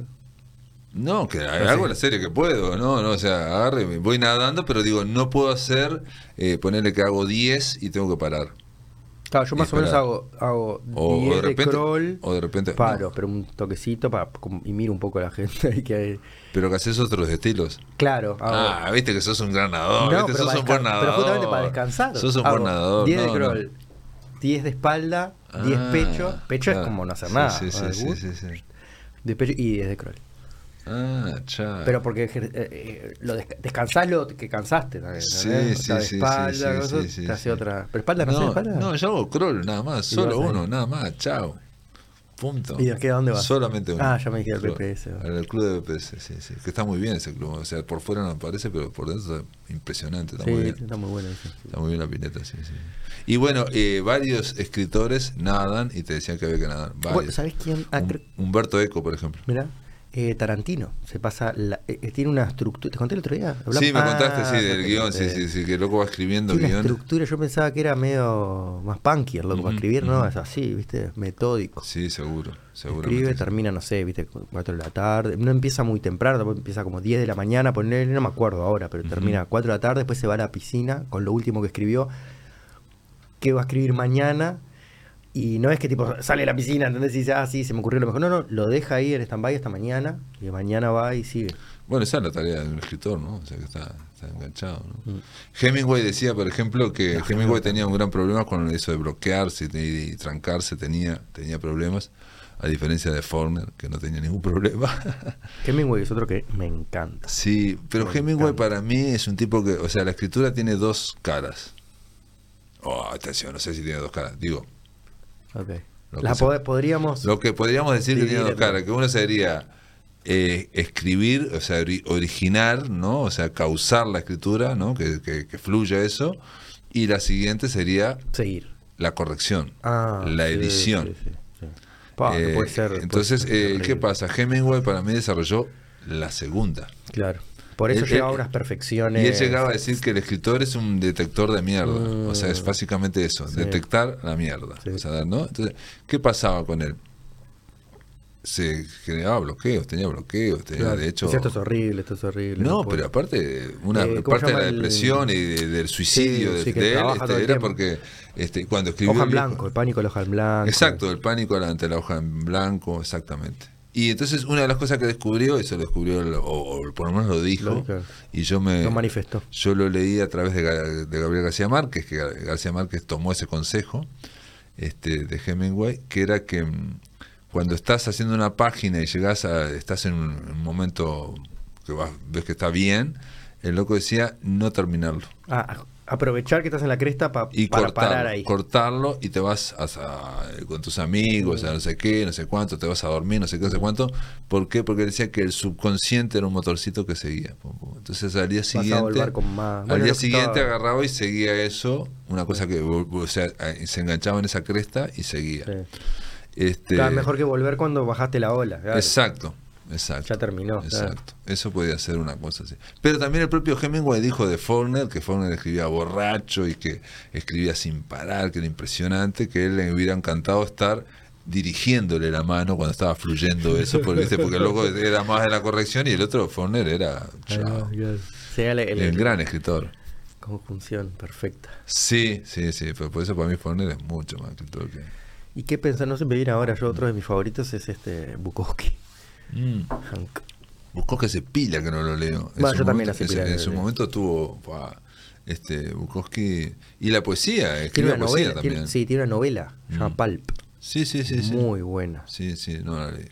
Por eso. Porque tiene los cortitos. la Tiene cuentos cortitos. Sí, todo cortito, cortito y sexual y borracho y cosas. Sí, y que le busca la. Y mucho pelea, Mm. apuesta, todo, todo lo. Sí, sí, sí, siempre son, este, Es pero la claro, desprolijidad. Pero me parece que en Pulp dice, bueno, pará. Vamos a hacer algo un poco. ¿viste? Como vamos a sacar esto y vamos a hacer algo más, más serio. Y lo logra, lo logra. O sea, te das cuenta que, que, que aparte era todo lo otro que, que se ve que era lo que le gustaba escribir, pero Sí, también sí, te sí. das cuenta que, que sabía. que sabía Pero a la vez él viste haciendo. que digo era terrible borrachín y todo esto, pero el tipo trabajaba el correo, en el correo, ¿viste? O sea, era un funcionario público, no sé qué. Muchos de estos escritores son funcionario Este, público. no, no es que, que estuviera, digamos, tirado por los, por los claro, que, rincones. que- que el alcohol lo tuviera tirado al piso. Claro, sí, claro, sí, claro. sí, que uno se imagina que, te- que vivían en la calle prácticamente. Sí, sobre todo por los cuentos. Por te los la cuentos, exacto, putas sí, sí, sí, sí, sí, sí, sí. drogándose. Sí, sí, exacto, sí, sí, pero no, Este- no, no, no era tan así su vida. ¿Qué me viene a ver que digas algo?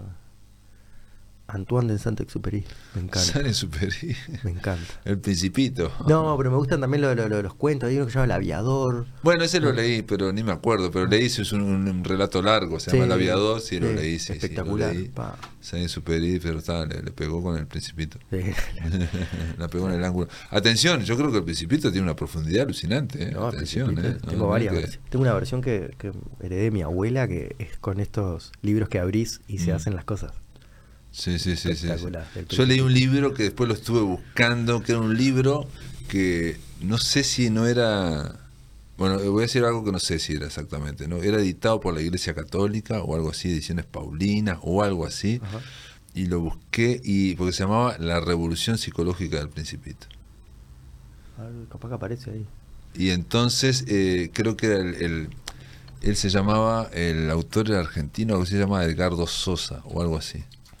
Y lo busqué y lo busqué, llegué a encontrar una vez una, una tapa, pero des- desapareció ese libro. Era un librito chiquito, ¿no? Escrito por otra persona que Eh, hace un eh, análisis. Este tipo es un teólogo o algo así, teólogo, ah, por eso fue filósofo. lo que dijiste, claro, revolución claro, claro. psicológica del principito. Claro, ¿Y por qué planteaba que ahí estaba toda una revolución psicológica? Iba analizando que el principito se va enfrentando Sí, con, cada planeta con un- arquetipos Exacto, y con así. partes de su zona, de su personalidad, Es y va, va dialogando con ellas. No, y, aparte las respuestas que va poniendo son Sí, formas de, de- De- de- de luchar contra de eso, enfrentarlas, sí, exactamente, de enfrentarlas y de superarlas y pasarlas a la siguiente. Yo lo, lo leo así, el principito. Para mí es así. Sí, es sí, así. sí, pero yo aluciné. Creo que son siete planetas aparte. No me acuerdo. Viste que son acuerdo. siete, Sí, que sí, aparece sí. por todo. O si no son siete, son doce. Yo como que. Sí, me acuerdo el tipo que estaba con los números y solo le la plata. El otro, o sea, como que. Sí, sí, sí, Hay distintas distintos escal- facetas. escalones claro, claro. que tenés que superar para llegar a como una. Sí, sí. Y tratando de buscar, eh, digamos, la. esa- Justamente, como para llegar a algo más espiritual.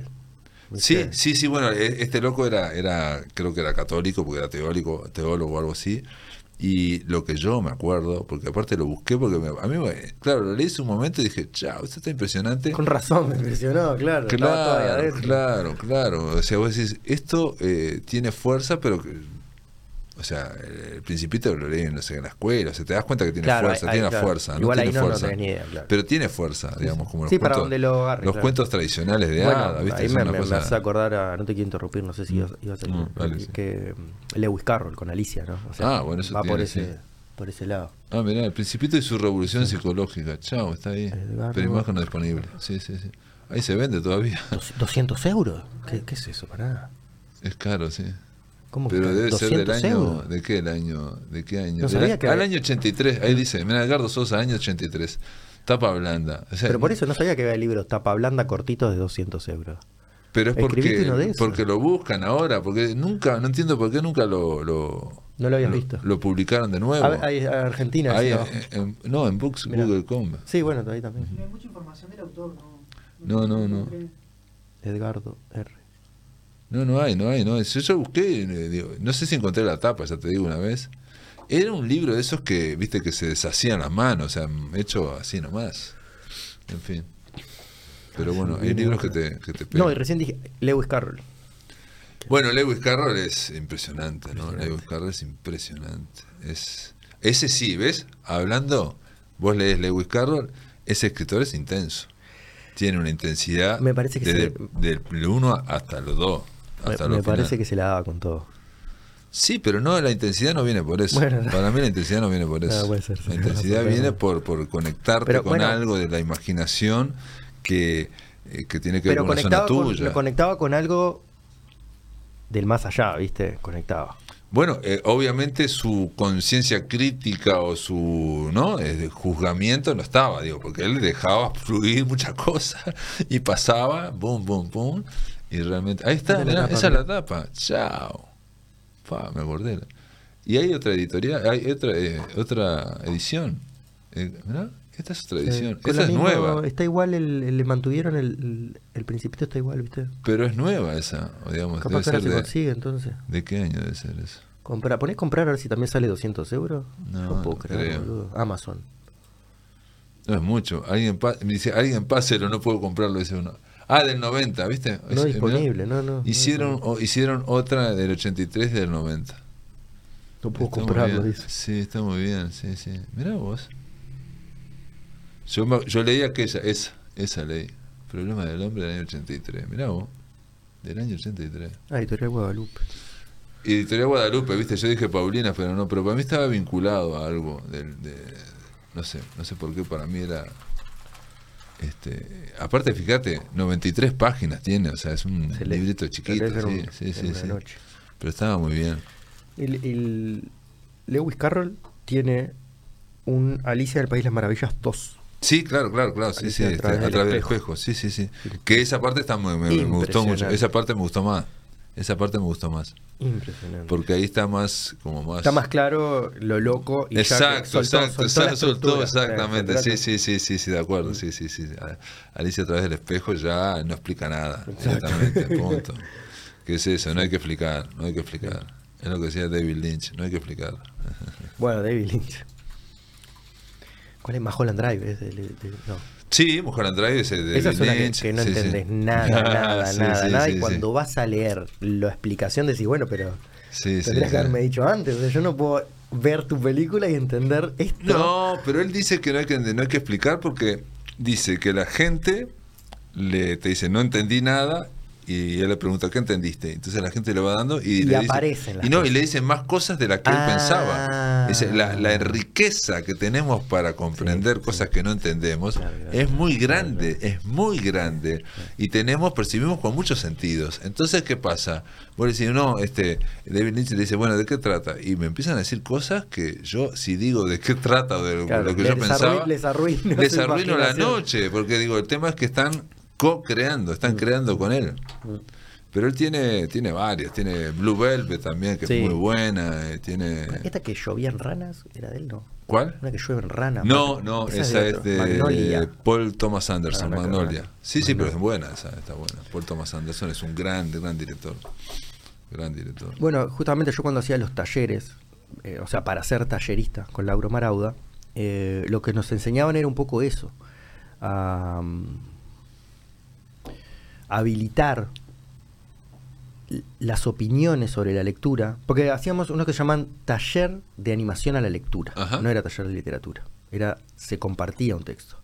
Y vos leías un párrafo y preguntabas, por ejemplo, qué personajes aparecen o cómo se los imaginan. Seguías otro párrafo y preguntabas, separaba mucho al principio para que la gente vea, y, y- y el que dirigía también, ¿no? O sea, la capacidad de la gente de imaginar. O sea, todos Ah. se imaginaban cosas distintas. Claro, claro, sí, sí, sí. Pero el lector completa. imponente, El lector cosas opuestas. Es raro ese Sí. concepto que a mí, yo recién lo, lo- lo he llegado a captar un poco, me parece que es rarísimo. Y a respetar, porque es lo que estás diciendo que, que, que hacía Claro, David claro, Lynch, pero la idea, la idea es que el, el- el lector escribe tanto como el, escri- el escritor. Eso es Claro, rarísimo. claro, claro, es claro, rarísimo claro, esa claro. idea. Es muy Le- si le decís, a ver, dale, explícame eh, en texto lo que Exacto.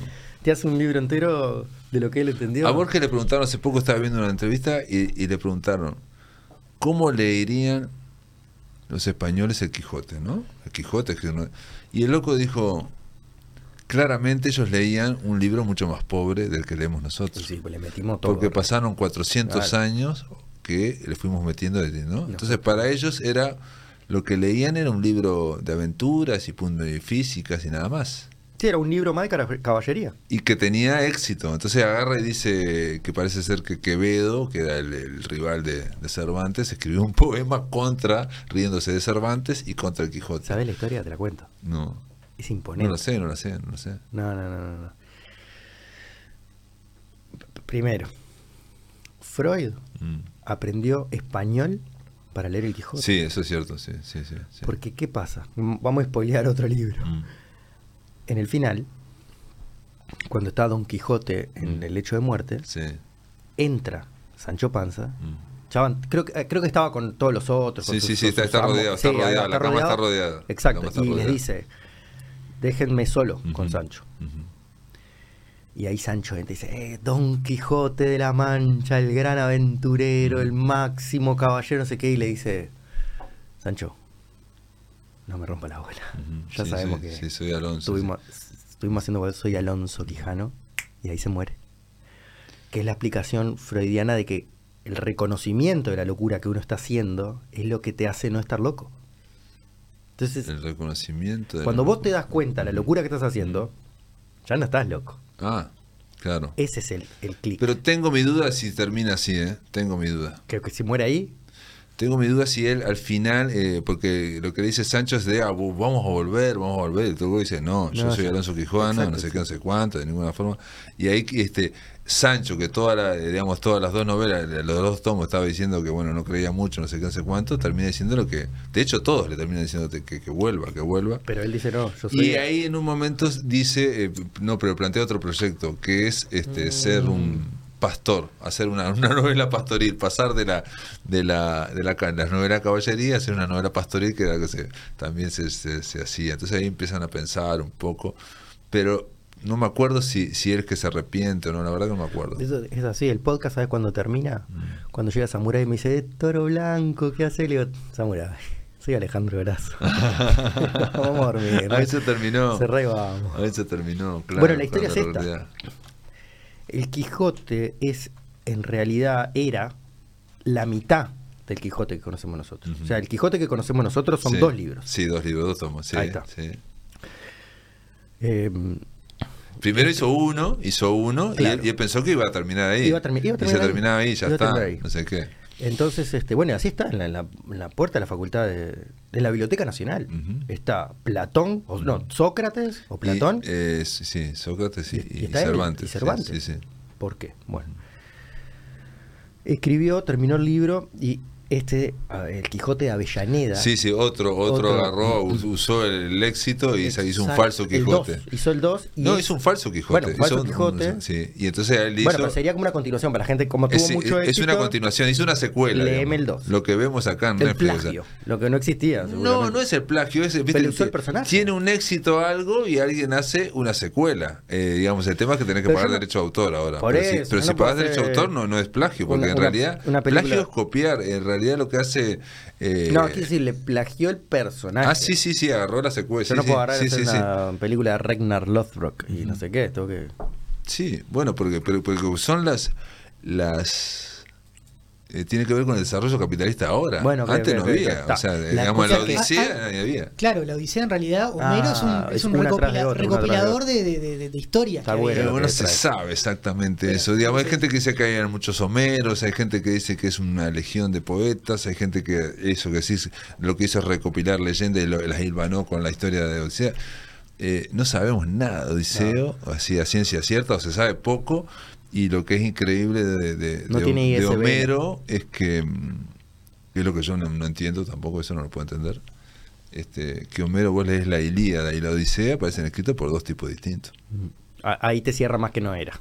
Claro. No, o, me- o que era un super genio también, Bueno. ¿no? O sea, que te sale Eh, una cosa pero- impresionante y hay otra cosa impresionante. Y obviamente lo que dice él, eh, lo que dice él, este, por más que él escribía impresionantemente, se nutría de hechos y de fábulas que ya estaban en la vuelta, Claro. digamos, ¿no? Obviamente. que Todo son de vuelta las típicas eh, aventuras que vivimos como seres humanos. eh, Shakespeare hace eh, Romeo y Julieta y agarra de una obra que era italiana que era sobre Romeo y Julieta, o sea, agarra los personajes, sacó todo y hace terrible obra. Y según dicen todos los expertos, lo, lo, lo, lo comparás y lo de Shakespeare es muchísimo mejor. Por lo tanto, Vale. vale, y Ahí punto. vale. O sea, en arte, no Bueno, sé si. no, la- la- la- eh, lo que vale es el resultado. Eso lo dijo Netti, pero no tenía que decirlo Netti porque cualquiera se da cuenta. Lo que vale es el resultado. Vos podés tener terrible. Es como esa frase, esos memes, lo que vale es el resultado de Pablo Silva. Bueno, lo que, lo que pasa con el Quijote que ustedes están hablando, digo, la historia lo terminó beneficiando. O sea, un plagio, hoy, hoy por hoy lo que sería un plagio o algo, 400 años después es una obra maestra, ¿no? No, No, pero, no no, es, no, ese no, no no, es. el- no, no, está muy bien que me digas eso porque ¿qué pasa? Con ese plagio, con esa secuela, esa falsa secuela, Cervantes se calentó tanto Eh, y hizo el ¿sabes por- segundo tomo. Porque aparte, claro, eso es lo que. Entonces la sabés Y- la historia. Es así. Sí, y cuando vos lees el segundo tomo, Es impresionante. Es más, impresionante. Vos que loco- decías que hay que leer el segundo tomo, Sí. que es impresionante. El, el, el Quijote de Avellaneda, este otro, Mm. eh, terminó con el Quijote loco en un manicomio. Mm, ah, eso lo sabía. Entonces Cervantes Ah, dijo, no entendiste nada. Ah, no sabía. no eso. entendiste nada. Quijote es el uno, no el loco. Sí, sí, sí. el loco sí, libre, sí. Ah, no el loco sabía loco. mirá. Entonces arranca y escribe el segundo tomo. ¿Cómo empieza el segundo tomo? Empieza que el aventurero, Don Ah, Quijote, La ah. Mancha, Sancho Panza llegan a una, eh, como le dicen, venta, le dicen, creo. Sí, venta, venta. sí, sí. lugares. Son los de ferias, o hostales. pueblos, no, son host- hostal- ah, hostales para dormir. exacto. Las ventas son eh, en medio del campo. Aparece un un- hostal, sí. claro. La venta Como que, este- también, que también ahí se dormía, pero también estaban los caballos y también había un comercio, algo ¿Es así. ¿no? The Power of the Dog, ¿la viste? Muy buena. Esa película la vi, está bien, pero yo no estoy tan fascinado con esa película. Bueno, pero, yo no sé si pero es fascinado, me pareció que era muy no, buena. no, es muy buena. Yo creo, que, yo, yo creo que es muy buena. A mí pero no lo traigo porque ahí es como una venta también, que ellos ven una van, viste, que están en un lugar donde van a Bueno, es- dormir. ellos, claro, exacto. Ellos son Sí. este, gauchos de Australia. Sí. Son gauchos de Australia y lo que hacen los gauchos cada tanto paran en algún lado y ahí eh, eso, chupan, se duermen, comen Claro. y siguen Exacto. adelante. Y bueno, las ventas era eso, exactamente. Por eso me, me acordé. Entonces, llegan y siempre lo recibían tipo, ¿quién sos vos? Y Claro. no sé qué, les tiraban cosas por la cabeza. Mm. Y lo reciben y le dicen, "Eh, Don Quijote de la Mancha. Y le besaban los pies. Claro, Dicen, miren, y San- Sancho Panza, viene Mm. con Sancho Panza, el gran no sé Claro. qué, y le llevaban regalos y cosas. Y Don Quijote lo mira a Sancho y le dice, Sancho, acá nos, ha- eh, nos, nos están engañando. Claro, Acá claro, está pasando claro. Algo sí, mal". sí, Él sí, siempre piraba con que había algo Sí, oscuro. siempre hay una conspiración. Sí, ahí una va, va, conspiración ahí va. que nadie Acá la hay algo, hay algo gato que era un- él decía que todo estaba con un embrujo. eh, Eh, eh, era- eso, nos era han puesto- El loco perfecto, porque decía, mira, esta Paranoico, gente, mira. Alejandro es tal, Entonces decían, pero no, si Alejandro es un tipo, dice, lo que pasa es que bueno lo ves porque está el embrujo. Exacto. Él decía eso todo el tiempo. Entonces, como Con está en embrujo, claro, zafaba. con eso, como está el embrujo, bueno lo ves. Yo lo vi, pero ahora, ahora tampoco lo veo, tenés razón vos, pero porque está el embrujo. ¿Qué le dice? Le dice, ahí va, esto nos han, nos han embrujado, acá el Exacto, poder, no sé sí, qué. sí, sí. Y le dice, bueno, ¿y por- cómo? no, pero usted fue el que hizo esto, hizo... y le empieza a decir todo lo que habían hecho. Y dice, ¿cómo saben todo esto? Y dice, porque leímos el libro. Sí, es ¿Qué impresionante. Está impresionante. Don Quijote de la Mancha. Sí, es impresionante. Yo me leí todos los libros de caballería, le dice, no hay ningún libro de caballería que se llame Don Quijote de la Mancha. Claro. ¿Dónde está ese libro? Y se lo traen. Le- creo que le traen dos copias. Claro. Y una se la dan a él y, es, y es- es como de los únicos momentos, creo que aparte que se separa de Sancho, y hay toda una parte donde él va y lee el, el libro. Sí, sí, sí, no, pero incluso le mencionan después el de Avellaneda. Ahí adentro, ¿no? Le Ah, mencionan el de Avellaneda. sí, y el también, tipo que también, dice una cosa increíble, un momento increíble que es, eh, dice Sancho, bueno, vamos para Aragón, viste, vamos a ir a, no, vamos a ir a Castilla, no sé dónde. Y Quijote dice, no, ese, en el de Avellaneda van a Castilla. Nosotros vamos. Nosotros vamos a ir a Qué Barcelona. hijo de puta. ¿Por qué? Porque nosotros somos los verdaderos, vamos a ir a Barcelona. Y te lo está diciendo un personaje que se despegó de la No, ficción, eso- está hablando sobre sí mismo y está diciendo que, y hay otra gente que decía, ¿sabes qué? También, eso lo leí, investigadores que dicen que, que el tipo va a Barcelona, ¿por qué? ¿Qué pasa en Barcelona? Había algo, sí, había algo en la vida. Sí, pero en la realidad era, era una de las industrias editoriales más importantes. Ah, ahí está. ¿Para qué va a Barcelona? Para y para, sal- para salir en el libro. Claro, claro. Para que Eh, esto que estamos viviendo claro. va a salir. Y de hecho van a, a Barcelona y en un momento ellos van pasando por, un, por una calle y van diciendo, mira, estas son las imprentas. No llega a decir, de esta vamos a salir, pero es increíble. entender, Estamos eh. hablando... No, eh, eh, lo que te iba a decir, porque eso es hoy, 2022, el recurso de las películas Claro. de estar tipo Inception o esas que claro. el sueño Sí, dentro sí, del sí, sueño. ¿Entendés lo que ya le estaba haciendo? Por eso era un- el uno. Y aparte, eh, digamos, en ese recurso, como que vos le estás diciendo al lector que está leyendo una ficción. No, y también, capaz que vos eh, sos un personaje de, de una historia. Exacto, exacto. Borges dice, ¿qué Dios detrás de Dios la trama empieza? ¿no? Ese, ¿Qué jugador mueve las piezas? ¿no? Exacto. Y de qué Dios detrás de Dios la, la trama empieza. Y entonces está jugando al ajedrez el tipo, atrás está Dios y quién está atrás. ¿no? Esa idea que... que De- de brillante. mamusquera, mamusquera, Exacto, claro. exacto, exacto. Es brillante, Es brillante, brillante. pero aparte vos... Es brillante porque aparte hoy, hoy brillante. lo ves en todos lados, pero es Brillante, brillante que el brillante. loco ya... Brillante. No, él ahí pegó un salto, Eh. o sea, como subir, se subió un ovni un plato volador. Se subió Ah, y se, se despegó. Se despegó. Sí, sí, increíble. Es brutal. En la segunda, el segundo tomo. Yo digo esto que, bueno, Borges también lo decía, pero no importa si lo dijo él, que el primer tomo está eh, bravo para leer. O sea, los primeros De hecho, eh, eh, después averigüé, entrevisté a un cervantista, súper cervantista. No, porque hay unos que son. Claro, que también te encuentran cosas que. Sí, o encuentran, encuentran. ¿Ese sos vos el sí, perro? no soy yo. Eh, encuentran cosas. Este tipo que yo entrevisté em, me dijo que se encontró en el 2011, ¿tá? Para, para publicar, viste, en España, vos tenías que pagar una matrícula, una patente antes, un permiso. Entonces, cuando salía el decreto, vos podías ir a la imprenta y ahí podías Tipo ISBN, esas cosas. Exacto, pero había que pagarlo, pagárselo al rey, ¿no? O sea, al Ah, Estado. en aquel entonces. Sí, sí, tenías que pagárselo al rey, al Estado, digamos. El Estado, ¿no? Y aparte era una forma del Estado de controlar qué se, ¿Qué iba, es? qué se iba a editar. Y los imprenteros sabían que si no le daban eso, ya estaban eh, haciendo, estabas en la clandestinidad. Como cuando ahora imprimís las facturas y tienen que tener la imprenta. Claro, exacto, y, y te dan un coso que te da, exacto, sí. que te da eh, el Ministerio de Economía, Exacto. exactamente te lo da y eso te lo no sé qué. Hay un control ahí.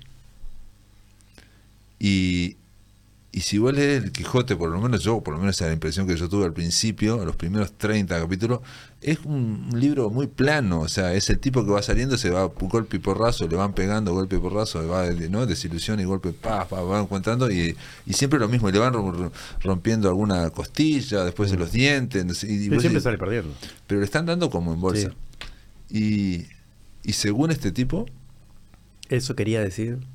no, Ah. según este tipo, eh, Cervantes escribió un libro corto que era tipo de novela ejemplar porque pensaba que el Quijote daba hasta por ahí. Ah, ¿Entendés? siguió, siguió, siguió. No, el tema es que lo que se descubrió es que el editor. Le dijo muy corto. fue y pagó otra cosa y le dijo, vos, esto da para más. Ah. Y podés, yo voy a imprimir una novela más grande que esta, así que escribítela. Porque esto, va, esto va a funcionar. El tipo Claro. tenía olfato, digamos, ¿no? Olfato. Y de hecho se convirtió en bestseller y se, Sí, se- sí, se sí, hicieron, la- hicieron mucha plata. y la Biblia. En ese momento fue uno de los bestsellers, no solo en España, sino que lo que es Claro, raro en otros países de Europa, o sea, en. Inglaterra y en Francia. Entonces se descubrió ahí la matrícula, la patente, no sé cómo se llama, por la cual habían pagado al principio, que era para que hiciera un libro corto, que era como las novelas ejemplares de... Claro, de- claro, de- claro. Entonces ahí está brillante, ese editor le debemos... Le debemos el Quijote. Y lo mismo que Avellaneda, que hizo esa secuela, le Le debemos la, segunda tomo, tomo, digamos. Gracias a eso el tipo se calentó, hizo tal cosa. Y él pensaba que... Y aparte también eh, eh, Cervantes estaba al final de su vida, un tipo muy amargado, le digo, sabía que tenía talento y nunca había sido tanto Mm. suficientemente reconocido, no era el... Sí, no sí, estaba sí, ahí, en el- digamos, no era el número uno, era, no estaba, estaba. Como poeta tampoco era tan conocido, digamos, ahí estaba Lope de Vega, Quevedo, todos estos maestros. Otra quijotada que hace el Quijote es que cuando se está haciendo el traje, el- el- la, la- armadura, Sí, la armadura. este se hace poner el coso este, no sé cómo se llama. eh, Sí, sí, el, ¿cómo es? El, no, el yelmo es la de arriba y esta sería la, no sé, el la peto, no sí. sé cómo sería la Bueno, eh, pero cuando se hace el yelmo, justamente va, lo prueba y lo hace mierda. Sí, sí. ¿Y qué hace? Hace el segundo y no lo prueba. Claro, claro, claro, claro, claro. Es muy fuerte. Claro, claro, claro. Iba pronto para que le dieran los palos que le dieron también. Exacto.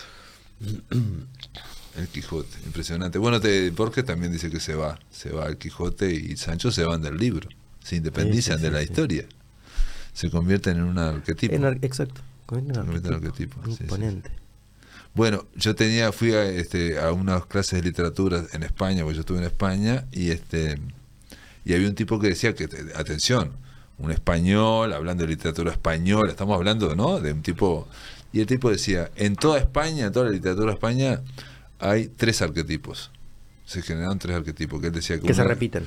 No, Ah, que digamos, se genera- eh, ok, o sea, que, que, digamos, personajes que se van del libro Y quedaron en y que te quedan en el imaginario colectivo como un arquetipo. O sea, uno era Don Juan, que, Claro, se- que era una obra de teatro y se va de y Don Juan, ya sabemos todos quién es Don Juan. El otro era el Quijote, que estamos hablando, lo que es un Quijote, todos sabemos, ¿no?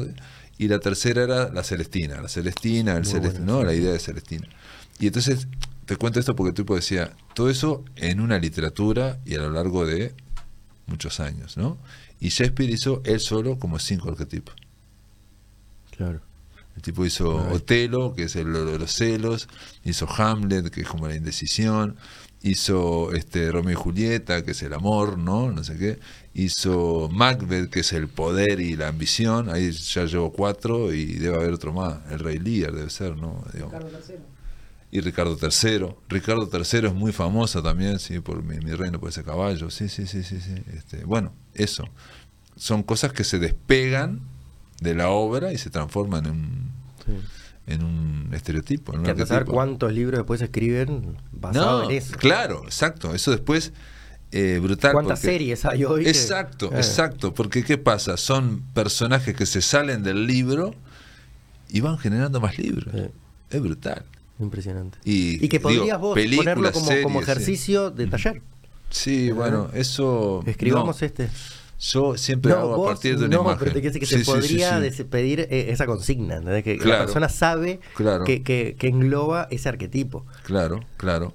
Bueno, eh, en Italia cuando se hacía la- la- la- el teatro, la comedia del arte, lo que hacía eran varios arquetipos, la colombina, el cómo se llama el este blanco y negro, cómo es el arlequín y toda una serie de arquetipos y El arquín es el, que el payaso. Claro, el arlequín, la colombina, todos como paya- payasescos y entonces iban generando historias con personajes que ya estaban dados. Y la gente ya los conocía. Claro, aparte. es más fácil absorber, o sea, ver algo que ya conoces. Vos agarrás y te hago una historia de Batman Claro, y claro, vos claro, ya entrás bien, ¿no?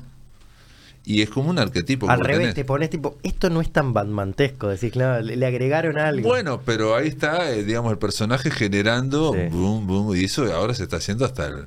De hecho, eh, están explotándolo al máximo, ¿no? Sí, sí, eso, sí, los multiversos, ¿no? Batman malo, Batman en eh, radioactivo, Batman en no sé qué. Este, es, mezclan, una, mezclan. es- es una combinación infinita. Este, es impresionante eso también. Bueno, che, conversamos mucho, ¿no? Pasa eso, sí, ¿eh? sorprendente. Pero bueno, no sé, pero podés contarme también, no sé cómo llegaste a cómo llegaste a la literatura, por qué te pusiste a escribir ¿Por qué me puse a escribir? Sí. Pa, no sé. y cuándo. No sabes, ah, no sabes, fue algo Bueno, eh, digamos, todo, eh, su- se supone que todos tenemos un una- mito de, ori- de origen, una leyenda de origen, todos tenemos un relato de origen. Yo tengo ese que Sí. leí, que leí la, la, la- la ciudad del hebrero. Ese es mi. ¿En serio? ¿Ese fue tu despertar? Sí, ah, sí, vos dijiste, yo quiero hacer esto. Yo dije, yo puedo, ni siquiera yo quiero. Era como Esa frase, esa frase, sí, esa frase. Esa frase yo puedo que acabas de decir. Yo la. Él le- me habilitó, ¿entendés? Exacto. No, ¿sabes qué? Que lo dice Gabriel García Márquez, que él estaba en una pensión de Bogotá, estaba estudiando Facultad de Derecho. Él quería escribir, obviamente, ¿no? Pero no le salía mucho, ¿no? Y dice que abrió un libro y era La Metamorfosis de Kafka. Entonces el loco dijo, ah, pero entonces se puede. Exacto. O sea, lo que él tenía en la cabeza Eh, exacto. no creía que se podía hacer porque no, no lo veía. De repente, pero entonces yo se puede. no puedo hacer. No puedo, no, Entonces- no quiero, no puedo, Entonces se puede. Esa, esa idea de él. Entonces se puede que es que te habilita Sí, sí, algo sí, que vos sí, ya tenés sí. adentro. Como ocurre siempre con los maestros, digamos, en el camino espiritual, digamos, te, te habilitan algo que ya tenés adentro. No te dicen, no, no, no te enseñan nada, básicamente. Exacto. Te, te, te lo, te, lo- te iluminan lo que vos ya tenés. Ya lo tenés. Lo, lo que pasa es que vos Sí. no te atreves, no sé qué. Entonces eso del, ah, entonces se puede. Mucha gente lo habrá de, de- de distintos... Te despierta el deseo de, la capacidad de... No te- es, te- no te- es te, hace que vos te permitas. El deseo lo tenés. Claro, el deseo lo el- tenés, el deseo lo y tenés. decís yo puedo. El deseo lo tenés. Lo que no, lo que no crees que era posible, ¿por qué? Porque ¿qué pasa? Cada uno de nosotros cree que la literatura es, Es lo, algo, que, es lo que le enseñaron en la escuela. Claro, claro, es lo que enseñaron en la Claro. escuela, en el liceo, todo, todo el aparato educacional. ¿No? Y después la literatura es los bestsellers que compran, yo qué sé, tus padres, no sé qué, no sé cuánto, que también no sé qué. Y de repente vos estás en el medio y se te ocurren otras cosas. Y, Y no te dan cabida. Y no te dan cabida. Entonces ahí está el tema de, de darte permiso. ¿No? Bueno, eh, Mira, hay, hay, una, hay una, una, una anécdota que está impresionante para mí, por favor. que es Paul McCartney O sea, haciendo... Paul McCartney tenemos una historia. Tenés que, te vamos a pasar un podcast. Que hicimos. ¿Sí? ¿Sobre Paul McCartney? Ah, bueno, saben Intensa. ustedes. Bueno, ustedes la deben saber, deben No, no, no, conocer. no, no. Esta es, el loco está. Es una teoría de conspiración de que Es- Paul McCartney no es Paul McCartney. Ah, bueno, sí, sí, eso se dijo mucho en los 60 Ah, pero y la- pico. ah, sí, sí, sí, que hay un doble, sí, sí, sí, es un doble, sí, sí, No pero eso está en todos lados. sabemos somos nosotros. es una leyenda urbana, sí, sí, no sí. No, pero hay un documental entero que parece que es espectacular y que Bueno, deja- yo no lo vi el documental, Ah. pero si vos ves eh, en Abbey Road cuando están cruzando la, la, la, la cebra, el único que está descalzo y con la pie cambiado es.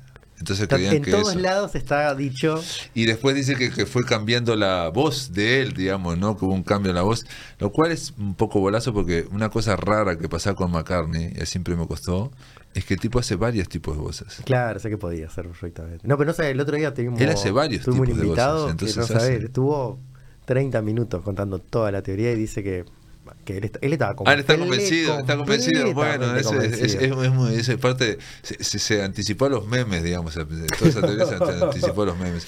Y bueno, lo que quería contar es lo siguiente, que es igual a lo que te pasó con, El hebrero. con Lebrero o, o yo creo que es parecido a lo que le pasó también a García Márquez con Kafka. Pero contá la tuya. Pero pará, voy a contar esta. El tipo está. Paul McCartney está, está componiendo Hey Jude. Estamos hablando que Paul McCartney compone como quien saca chorizo, o sea, es muy rápido. Y estaba trancado. ¿Está? Estaba trancado una parte. Y aparece John Lennon y le dice, él, él le dice a, a- a este, a Paul McCartney, dice, no, yo tengo esta parte, dice, pero hay este acorde Que no va. que no me cierra, digamos, ¿no? Viste que no cierra, no es algo que no. Y, y Lennon le dice, al contrario, dice, esa es la mejor parte. Le habilitó. Y el tipo dijo así, oh, y le dijo, ¿y qué pasa? como tu alumna del 425, ¿cómo era? Eh, sí, el 427. 427. O sea, el tema es que el tipo estaba viendo que eso era raro, que no cerraba con todo lo que él sabía y lo que había oído hasta ese momento. Entonces lo raro era lo rico para el otro. Y entonces el otro lo miró con otra visión y dijo, no, al contrario, esa es la mejor parte. Lo que a él no le sonaba bien. Y lo dejó. Entonces, de nuevo, alguien viene, lee lo de lo tuyo y vos decís, esto es más o menos, no sé qué, y dice, no, vos te das cuenta. Es muy difícil darse cuenta, ¿no? Eh, a mí me pasaba con, con Lebrero, por ejemplo, bueno, ya que estamos hablando de Lebrero, este que yo llevaba escribiendo muchísimo tiempo antes de, de que pasarle cosas. Y, y él me decía algunas que estaban impresionantes y otras me decían que no estaba muy bueno, esto no sé qué, no sé cuánto. Y yo ¿De, le de decía, tuyo? ¿eh? todo cosas mías. Incluso en un momento me enojé, me No- enojé no te mando más cosas, y le dije, pero yo cuando hago cualquier boludez ¿Te gusta? que hago en una media hora, una hora, vos quedás alucinado. Y te mando estas cosas Te que yo están pensadas, digo yo, que tienen una estructura, que yo me daba cuenta de un detalle, que esos cuentos tenían una estructura para mí era perfecta, pero le faltaba carne. Y él me dijo que sí, que probablemente la carne, o sea, tenían la, la- la, digamos, el esqueleto perfecto, pero la carne era la sensorialidad, las imágenes. Pues con otro que al ¿no? ¿no? claro. O sea, siempre hay una cosa que es la estructura y otra cosa que es eso, el- lo que lleva todo, ¿no? La carne. Y este, pero yo fui tan eno- me enojé tanto en ese momento, eso no estaba en conversación con el hebreo, no, no, no, creo que no lo puse. Me enojé tanto que el loco me dijo, bueno, yo te puedo yo te digo lo que a mí me parece. No, Dice, sé que hay cosas que quedaron afuera. Sí, no, digamos, eh, la correspondencia son. De la correspondencia yo habré usado un 30%. Sí, un 30%. Pero el resto no es que sea oro en polvo y no sé qué, no sé cuánto. No, no, son. Bueno, podrías dejar No. a que la gente lo diga. No, no, yo le, le- le- yo inclu- incluso, digamos, yo me pasé mucho tiempo discutiéndole, es increíble. Es increíble que yo haya discutido eso. Yo estaba haciendo un taller literario virtual, en mi primer taller que hacía, ¿Crees que te un poquito y le discutía, bueno, le discutía las concepciones del taller. ¿Cómo puede ser que A tal él, cosa? a él. A él. Y él agarraba y me, decía, no, vuelta. pero tal cosa. No, no, no, no, me explicaba. ¿Por qué pasa? Bueno, eso es lo que hacía en, el la mail. En el mail te hacía un poco era eso. el sí, todo era por mail. Eh, Era la primera experiencia que tenía como taller virtual. Entonces se ve que también sentía la necesidad de justificarse, explicarse, bla, bla, bla. ¿Vos querés hielo? Sí, hombre, Eh, si no, tenemos claramente. unos hielitos, claramente. Y este y, y yo por eso te digo, hay- en esa correspondencia hay mucha cosa de discusión, de discusión al santo botón, que yo digo, ¿cómo Bueno. le discutía esas cosas? ¿Y cómo te, te ¿Y cómo me te contestaba? Pero Claro. aparte él decía, por ejemplo, esto, este taller no es un taller literario, es un taller de motivación literaria para escribir, no sé qué, no sé cuánto. Bueno, Claro, eran cosas, Toda una Para encontrar tu verdadera voz. Voz, claro, sí, Sí. sí, una parafernalia, sí. Él decía que no, que yo creo también, que no, se- no, no puedes enseñar a escribir, que se puede enseñar a corregir, eso sí, a editar sí. Pero hay- Es parecido a esto que enseñar a traías escribir, de- no. de- del maestro, que te ilumina lo que ya tenés, no te, no te carga de cosas. Claro, claro. O sea, te habilita a determinadas cosas. Sí, sí, sí. Hay otra frase que pone Bob Dylan en un documental, ¿viste? Yo a mí me encanta agarrar frases así, que es un, un koan que está impresionante, que es así. Eh, si el discípulo no supera al maestro, Es mal maestro. es porque el maestro ha fracasado. Claro. Lo cual es como para nosotros es toda una contradicción. o sea, revés, que el, claro, claro, claro, o sea, el discípulo tiene que, ¿cómo decir? El maestro es el maestro. No, porque está la frase del, del alumno supera al maestro. Sí, pero, pero acá está diciendo que si, si el, si si el el- discípulo O sea, no que la tarea del, maestro es hacer maestro- alumnos superiores. Exacto, y Ese que ahí es donde está triunfando. Está Sí, triunfando está cuando, bueno, está cuando queda en, en inferioridad. Bueno, sí. Y sí, porque los otros Sí. lo van superando. Pero eso, eh, para nuestra mentalidad occidental, no es así. ¿De acuerdo? Otro decía, los maestros perfectos no sirven para nada porque los alumnos no son perfectos. Ni los alumnos perfectos no existen porque, no sé, no necesitan maestros. yo Después hay, hay- hay otra, hay otra, otra famosa, este, ¿cómo es? Eh, frase que eso está, es, es- es- creo que es esotérica, pero yo la vi en, eh, dicha por Antonio, Anthony Hopkins y, y Antonio Banderas en un bolazo de películas que es la de Zorro, la marca del Zorro, la marca Sí, de... de y, las originales, digamos. Sí, pero es una película que, que ahora descubrí hace poco que Anthony Hopkins, este, el tipo hacía películas para ganar plata. Y, y- otras que eran las que le Y al lado de los guiones de esas películas para ganar plata ponía no necesita actuar. No se necesita actuación. o sea, Ah. tiene que- yo tengo que estar, poner la cara y ya está. Y cobrar. Pero ¿cómo sería? No entiendo. Y claro, Anthony Hopkins hizo la marca del zorro Sí. y dice no se necesita actuación. O sea, el tipo habla, dice, dice su, su speech, Su speech y ya está, pero no está haciendo actuación, no está encarnando ningún Ah, personaje, en ese nada. aspecto, claro. Pone la cara. Más, y- más tipo televisivo, más tipo... Exacto, exacto. eh, cuando dicen acción, decía esto, Ponete acá, corten. o sea, tenés que poner tu Sí, cuerpo y sí, tu voz sí. y chao, no, neces- no requiere, no requiere actuación. Ah, ponía eso, y eh. entonces este personaje. ¿Eh? No llega a componer. Claro, Claro, son sí. personajes súper planos, digamos, son personajes de cómic que tenés que hacer para esas películas que son muy sencillas. Mm. Y ahí hay esta frase que dice, este, que me, me impresionó, después descubrí que, que venía eso de, de- de- de- del esotérico o el ocultismo, que dice, cuando el discípulo está preparado, aparece el maestro. Y ahí aparece, ahí aparece Claro. Anthony Hawkins. Eh, ¿Qué tal? Eh, mira, quedó apagada. Tenemos que prender la luz. ¿La luz está? Ahí tiene un cable que baja. Acá. Ahí. Ting. Perfecto. Ahora ¿Tiene, sí. ¿Tiene alguna función esas luces? No, y, y Ah. voy a hacer un, un, un invento. Dale, a ver.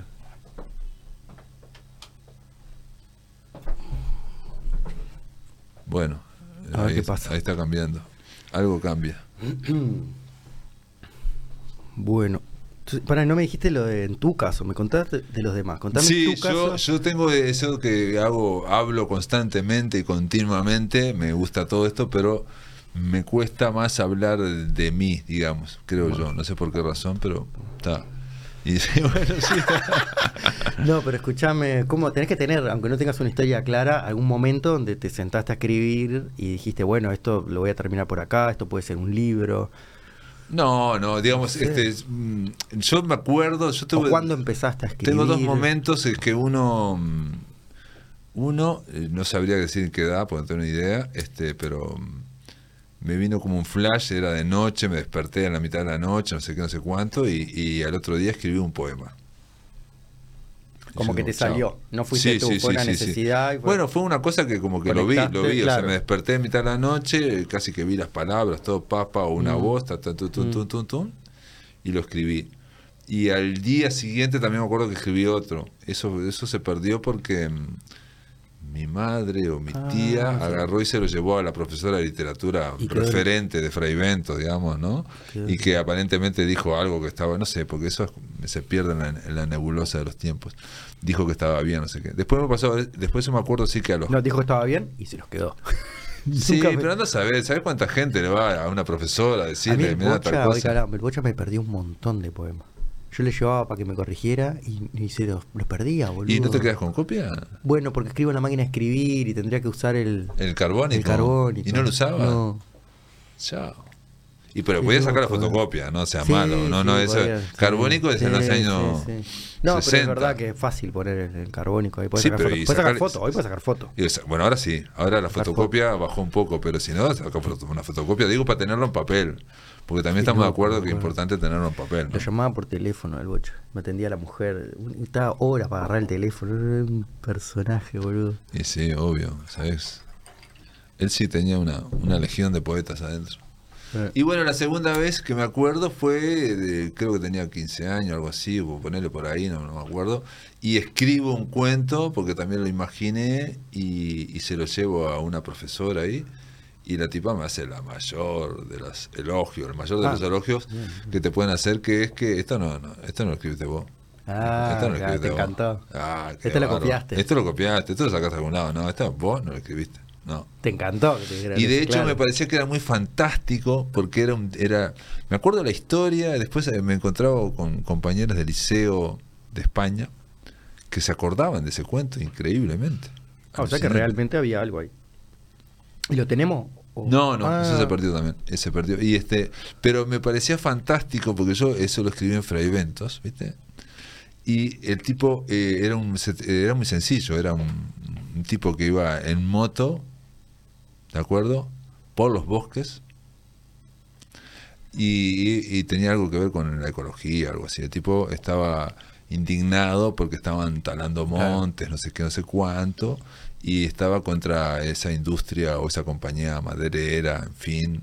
¿No? Estás adelantado completamente. Y entonces el tipo que pasa va avanzando y va diciendo todas esas cosas y se van eh, eh, enhebrando, se va enojando y va acelerando ¿no? la moto y va pasando por el bosque así. pa, bueno, pa. nomás con esta estructura que estás trayendo ya está bueno. ¿Viste? Decís, sí, está bueno. Y entonces lo que ocurría era que mm, en un momento el tipo dice- y el tipo va a estar pensando lo que va a hacer, Se una denuncia un- y lo que pasa es que ah, pasa entre dos árboles, digamos, ¿no? Y no entiende por qué y la moto sigue y él da una- un giro en el aire Tipo que se enganchó con la y rama. cae así y no sabe qué pasó exactamente y lo que queda en el aire es un- una línea roja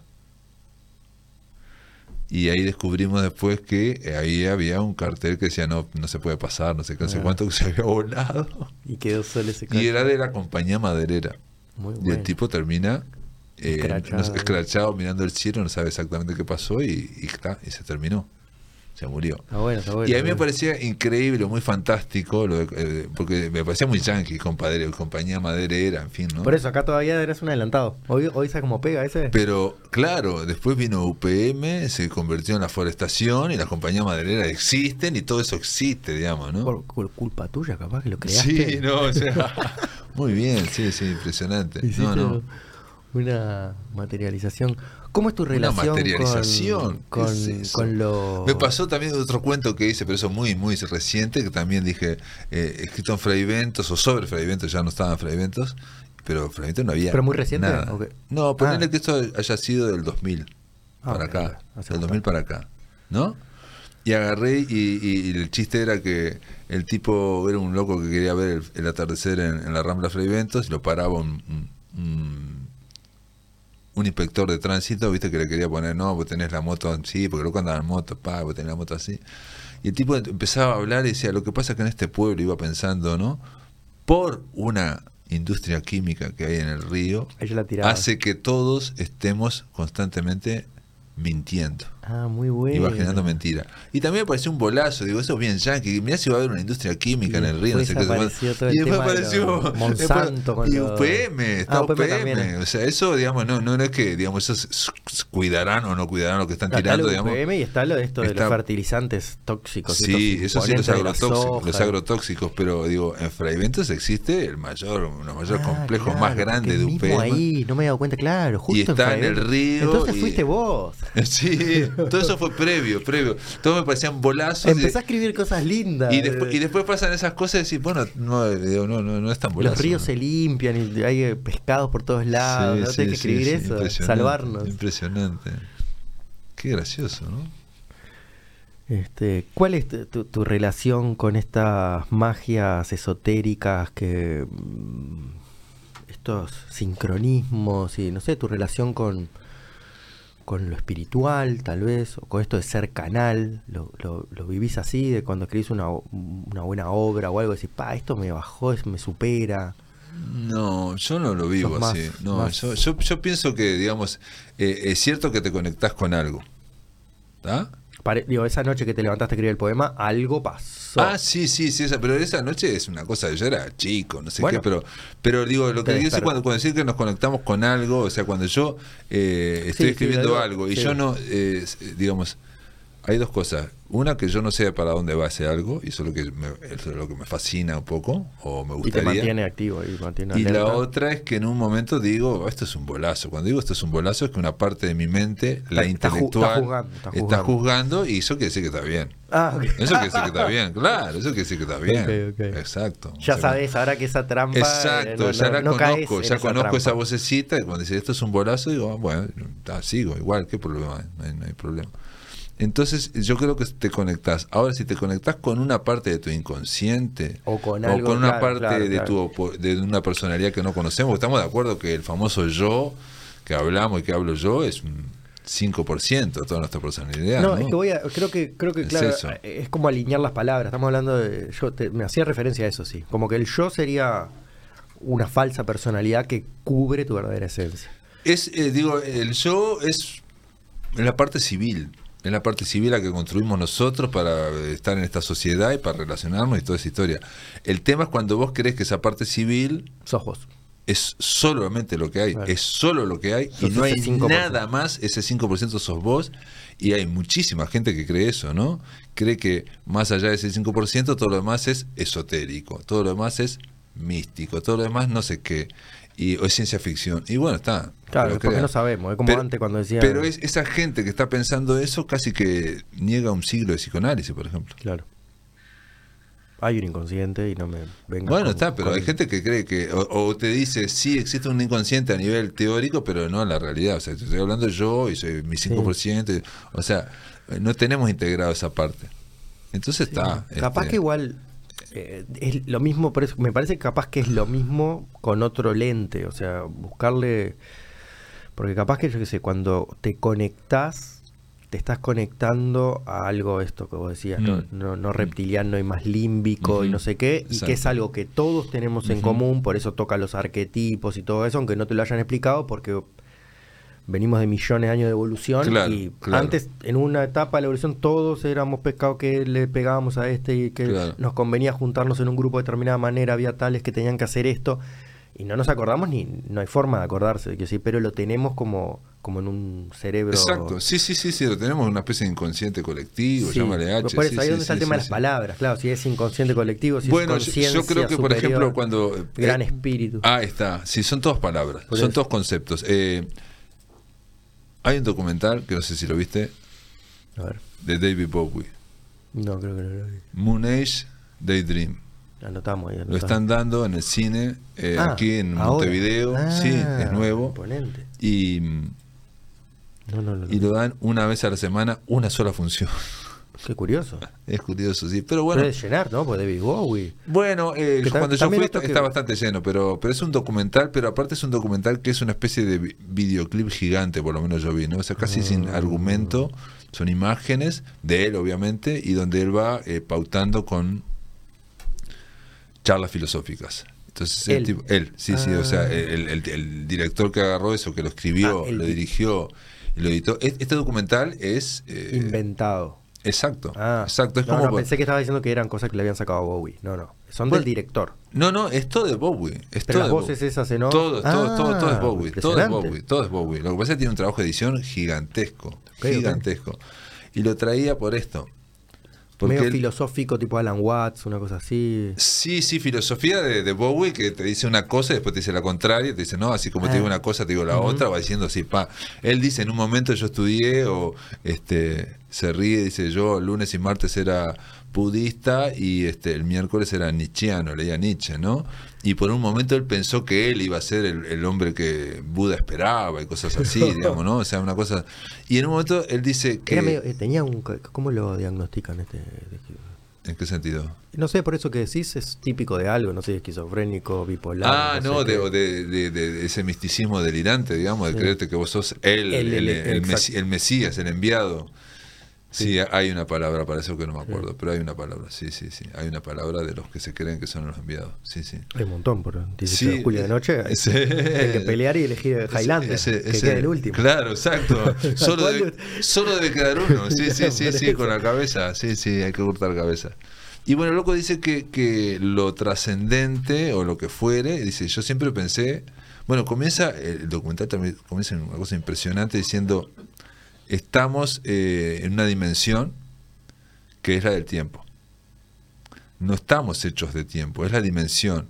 Y, y no podemos salir de esa dimensión. Mm. Pero algo en Mm. nosotros Mm. sueña, intuye, imagina, fantasea con que hay, que se puede superar la, la dimensión del tiempo. Que bueno, se puede superar. eh, es interesante, creo que ese es el tema, sí. Y entonces dice, eh, y eso, ese algo que imagina que se puede superar la dimensión del tiempo, también cree que hay algo mucho más grande, que es algo mucho más gigante, trascendente, bla, bla, bla. Y entonces ahí a partir empezamos a ponerle palabras, Palabras. para tratar de relacionarnos con eso, con Ese- eso que creemos que que, todos puede- creemos aparte, que claro. podemos que no creemos que todos podemos intuir y que podemos este o, eh, comunicarnos no porque eh, él dice en un momento pero esa cosa gigante Y no se puede hablar de eso. Claro, pero esa cosa gigante no sabemos si nos escucha o no tampoco. O sea, Claro. también vos podés imaginarte que te está escuchando, que Bueno, podés eso hablar, también bla, bla, existe bla. la- la iglesia. Sí, sí, sí, sí, ¿no?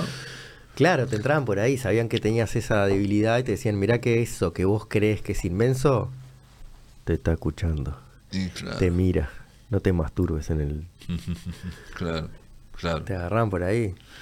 Sí, ahí estaba todas la- la- la- las autoridades y toda esa historia, pero, pero ¿por qué estaba contando yo esto?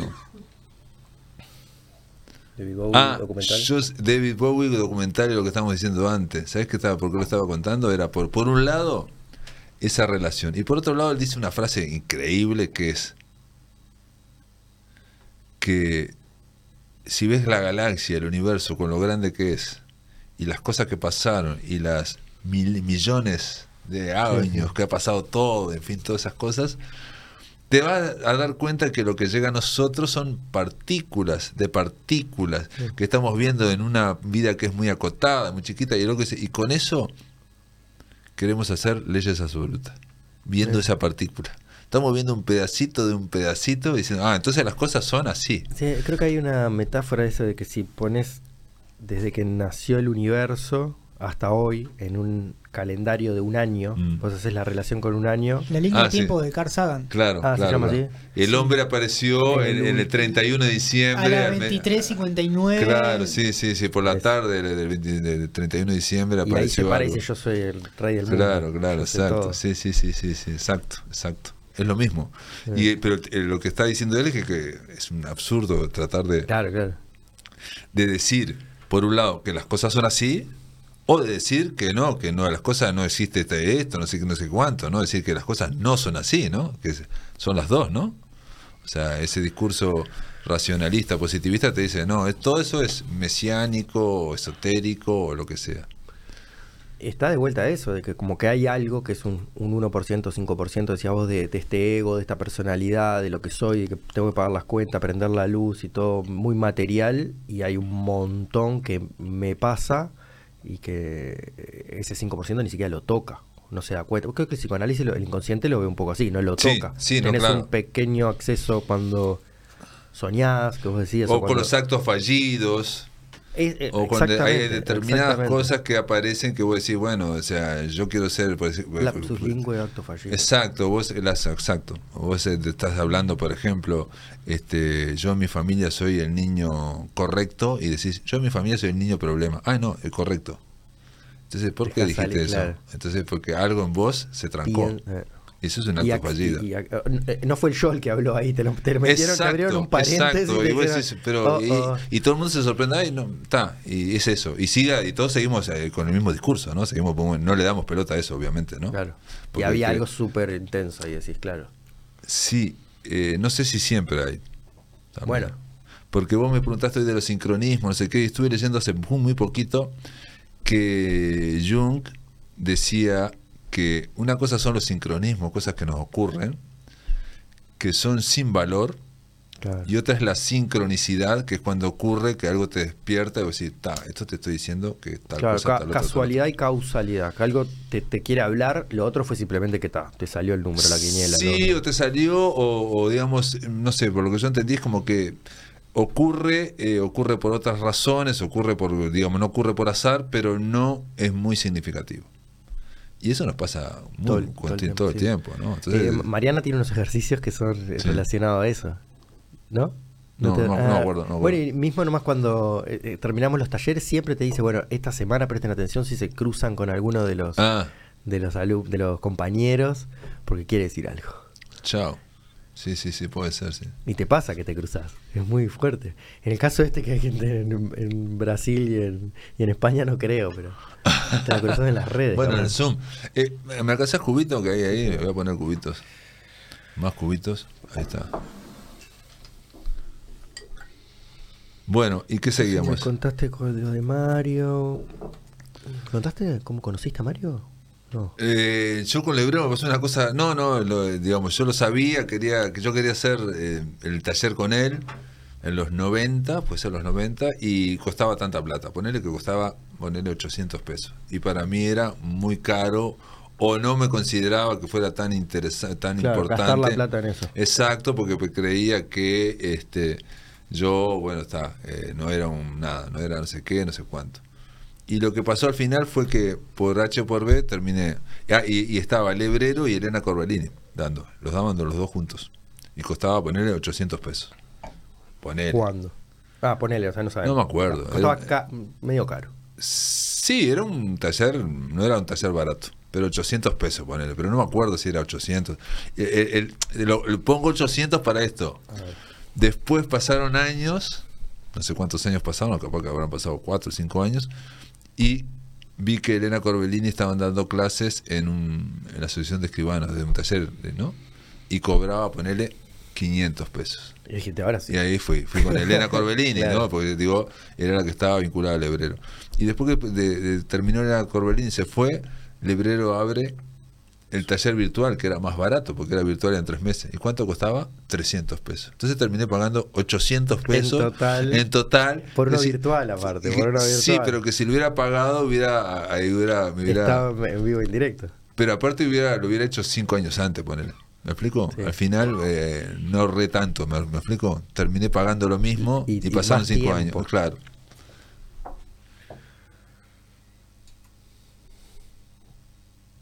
No sé si es exactamente así, pero merecería hacerlo. Podemos contarlo, ahora ya quedó. Claro, claro, claro. Es como una gran lección en ese sentido, digamos. Si vos querés una cosa y a vos te daba eh, ganas y no sé qué, bueno, tirate ahí y chau, ¿no? Sí, y, pagá- y, pagate eso y punto. Y después eh, se verá, digamos, ¿no? En ese momento te parece que era desmedido o lo que fuere, pero es una inversión que vos haces y bueno, después te, te- se verá. Este, Hay algo de tirarse eh, con intuición. Capaz que si vos y decís, tirarse al agua. Siempre, uno se va a arrepentir de, De lo no- que no hizo y no de lo que no tanto de lo que hizo. De repente sí, y sí, ma, me metí en ese taller, me, me clavé como un zapato, bla, bla, bla, pero algo me dejó. En esto que yo estoy contando es, mira, no me metí en ese momento y al final terminé por la eh, tortuosamente Sí, sí, sí. pagando lo mismo cinco años después. Y ese fue tu primer taller con Mario. Ese fue mi taller, digo, lo- el único, el único que hice. Incluso Ah. el propio Lebrero me dijo, vos, está el segundo taller virtual, y, Y yo dije, no, no, Ya quedé, quedé a full. No, porque yo, eso que sé, no, no, no, no, no sé si, no es que me Pero fuiste por, pero fuiste por, ah, no te visualizabas como escritor, ni te, fue como algo que, algo extra de tu vida, como ir a nadar. No, no, no, no, no. Yo me visualizaba como escritor, pero también tenía esa eh, absurda estupidez. No necesito saber más. Exacto, ese de Ah. taller, no, yo ya soy grande, no sé qué, no sé cuánto, ya está, no sé qué. Es un bolazo, un bolazo. Yo cuando era más chico iba con Rafael Courtoisí. Fua, Sí. Mirá qué bien. O sea, bastante. visité bastantes talleres, sí, ¿no? Sí, sí. Este, estaba bueno el de Rafael. Estaba bueno porque tenía muchas, este, la consigna. Arrancaba ya, hablaba dos minutos, bueno, hablaba Sí, bastante, sí, sí, gustaba sí. hablar, pero. Tiraba una consigna y te daba como... Y ahí, ahí escribía más, viste, escribís, mirás, relees. Claro. No era esto, viste, como lo de Mariana Caiba, que quedas en blanco y te dice, dale, y le das con todo. Claro, sí. era sí, como otro, es- otra estructura. Me acuerdo de uno que era el perseguidor perseguido. Que, no me acuerdo, por ejemplo, para darte un ejemplo, es como un ejercicio que era que un tipo... No, e- esto fue lo que escribí yo, creo. Porque la consigna era esa, Mm. el perseguidor perseguido. Y yo terminé escribiendo algo así como un tipo que era chofer de como de escuela y no sé qué, y por llegar a tiempo, no sé qué, en un momento tiene un accidente Mm. y queda paralítico, entonces pues los, los, los que él llevaba, lo llevaban. Ah, los gurises El- que los se gurises se, Ah. se, se, se- se- Ficción. Ficción. Espero que no, haya pasado, que no pase como con tus cuentos. Bueno, Gracias. Bowie dice en un momento, en otro documental, porque Bowie es un tipo que se había metido en la magia negra, también le dicen que le habían metido el loco, este, dice una frase al final de su ya su carrera, ¿no? Este, dice que él este, le encantaba hacer un disco, la música, todo esto, pero que odi- es rarísimo esto, ¿no? Pero dice que él odiaba cantar. O sea, que no, no se soportaba la voz, viste, editarse, no se soportaba. Y el loco dice, yo daría, entonces no, el tipo que lo entrevista no puede creerlo, no puede creerlo, estaba hablando con Bowie. Y el loco dice, no, no, yo daría la mitad de un brazo, de mi brazo, y dice, y el loco dice, se frena y dice, no, no, la mitad de un brazo de otra persona Perfecto. por no poder, por, por, por no tener que cantar.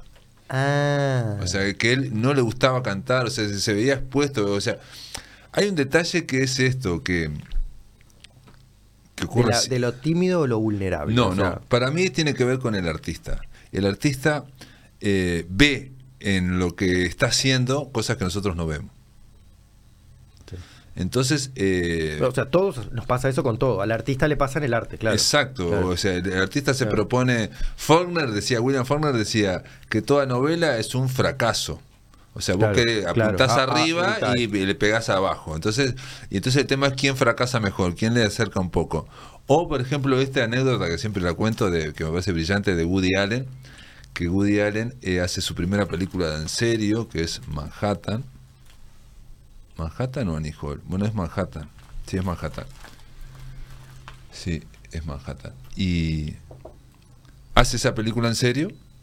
Y cuando él la ve terminada, editó y toda esa historia, va y le dice al estudio, a los estudios, que por favor no la pasen. Son así los Que yo voy a hacer, eh, les hago dos películas, o una película gratis más, o dos ah. películas gratis, Pero pero, no la no. pasa porque esta para él la veía horrible. Y Manhattan eh, es un éxito absoluto de crítica, de premios, de todo. ¿Y qué decía Woody ¿Qué Allen veía cuando él? le decían? Claro. Dice, lo que pasa es que ustedes no la comparaban con la que yo tenía en la cabeza. claro. Pero no las podía escribir. La comparaban, Capaz eh, lo que él tenía en la cabeza, comparado con lo que vio, era una cosa que le, le se, le- se sentía mal. O sea, fue a pedirles que por favor lo sacara.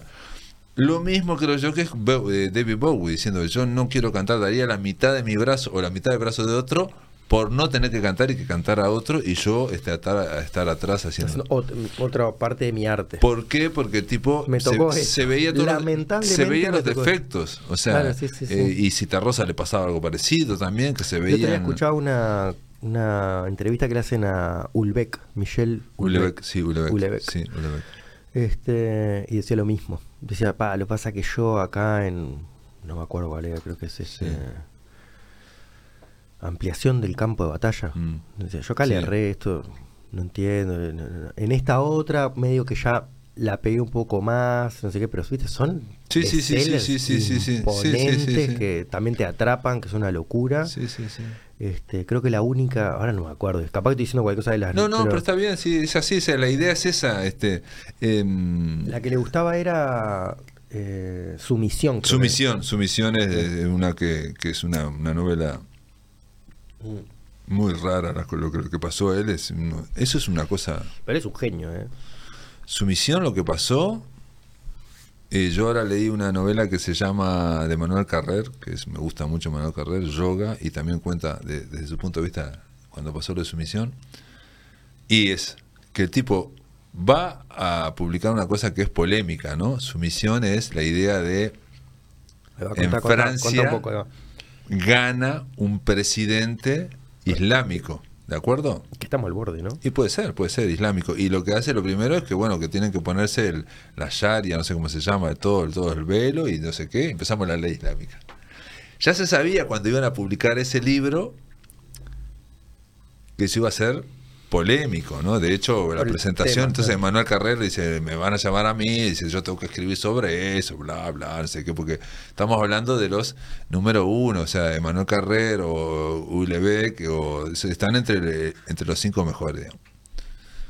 El día que van a publicar lo de sumisión, ese mismo día, por la mañana, unas horas antes, Noticia. la masacre de Charlie Hebdo. Entran unos terroristas islámicos y matan a 12, o 10 o 12 personas, que son los Así se convirtió en un bestseller. Con esa y, lo, y lo publicidad. que ocurrió en ese mismo día es que eh, inmediatamente la editorial y los que fueren agarraron a Ulebeck, se lo llevaron de su apartamento, lo llevaron al campo y lo hicieron desaparecer porque Sí, sí. si al otro lo habían asesinado por una caricatura que había hecho, eh, ¿no? Pero no solamente al que hizo la caricatura, mataron a todos los otros, ¿no? Todos los que estaban ahí. O los que quedaron mal, hay gente que sobrevivió. Y en yoga... Muy eh, reciente esto, ¿no? También, porque... Sí, lo de Charlie Hebdo tiene un par de años. No me acuerdo cuándo. Se, se ponele el 2015 capaz, pero no me acuerdo. Y lo que dice en yoga Manuel Carrera es que el tipo estaba en un retiro. 2015, un par de le sacaste los años de pandemia ahí, ¿no? Es así, funciona así ahora la Eh, vida. sí, sí, sí. no, Es, es que la pandemia, dos años y medio son Claro, no es uno. Sí, sí, sí. Sí, sí. Pero ahí puedes saber el, el hombre de, de cuándo es este Su misión. lo de Charlie Hebdo, su misión es lo mismo. Está ahí. Ah, sí, mirá, perfecto. 2015. 7 de enero de 2015. Chao. Ando Volando, ¿eh? Ando volando con las cosas. Ahora, ¿por qué dije 2015? No sé, no tengo ni idea. ¿Te bajó? Estás Sí, sí, sí, no, yo, yo estás conectado a tengo, yo tengo esa capacidad, digamos, o di- discapacidad que es que digo las cosas y pum, vienen así, pim, pim, pim, pim, pim. Y es como una memoria que después descubrí también haciendo un curso que se, digamos, Que existe, que hay algo que... que se puede entrenar. Claro, que si la... que se puede más vale tirar de una que ponerte a pensar. Si te pones a pensar, capaz Exacto, que no le erras, no, no, le y, y que vos podés organizarte la cabeza como si fuera una biblioteca. Eso también, digo, yo no, no es que. Bueno, lo es, pero lo ¿cómo se enseñaban en ese el- curso. ¿Cómo se llama? El, el- arte de eso de mnemotecnia, creo. Mnemotecnia. mnemotecnia. Pero esto era en el curso de Ilben que hice de escritura ra- de lectura rápida. Pero hay, hay buenos, hay buenos este, trucos, me acuerdo, así que. ¿Viste esa gente que se memoriza unos números larguísimos? Bueno, en enseñar- te, te enseñaban para memorizar 20 números. Que vos decís, no puedo, no me rompa la Y lo, lo haces. Porque es como un truco, por eso. Es un truco, es un truco, es un truco. Esta chiquilina también. eh, Es un truco. Pero muy fácil el truco. no- ah, ¿viste? Es por eso, que la idea Sí, es que sea sí, fácil, si no es un truco. Y ahí cuando, ahí, eh, yo cuando me lo enseñaron, dije, pa, esto es algo que el hebreo lo estaba diciendo. No sé si el hebreo lo sabría o qué, pero es la idea de que vos tenés que hacer los números, ¿no? Decíate, ¿no? Y cada uno de nosotros tiene que asociarlo con algo personal. Bueno, eh, eh, esta chiquilina que la vi, que, que daba un curso, era así, ella se acordaba de frases, palabras, no sé qué, pero ella decía, no, mira, lo que estoy haciendo en realidad, dice, me acuerdo de la primera letra Exacto. y me la acuerdo de esta manera. Yo me imagino, por ejemplo, salgo de mi casa, un recorrido que conozco de toda mi vida. Salgo de mi casa y voy al almacén. Salgo de mi casa que veo un elefante grande rosado. Y eso Claro. era E Claro. Elefante- E, Sí, G, sí, sí, sí, R. Después veo un sapo verde chiquito. Y, y como que con los distintos animales, los tamaños, los colores. ¿no? Son asociaciones, son Porque asociaciones. después de eso no te acordabas. Vos decís, "Ta, pará.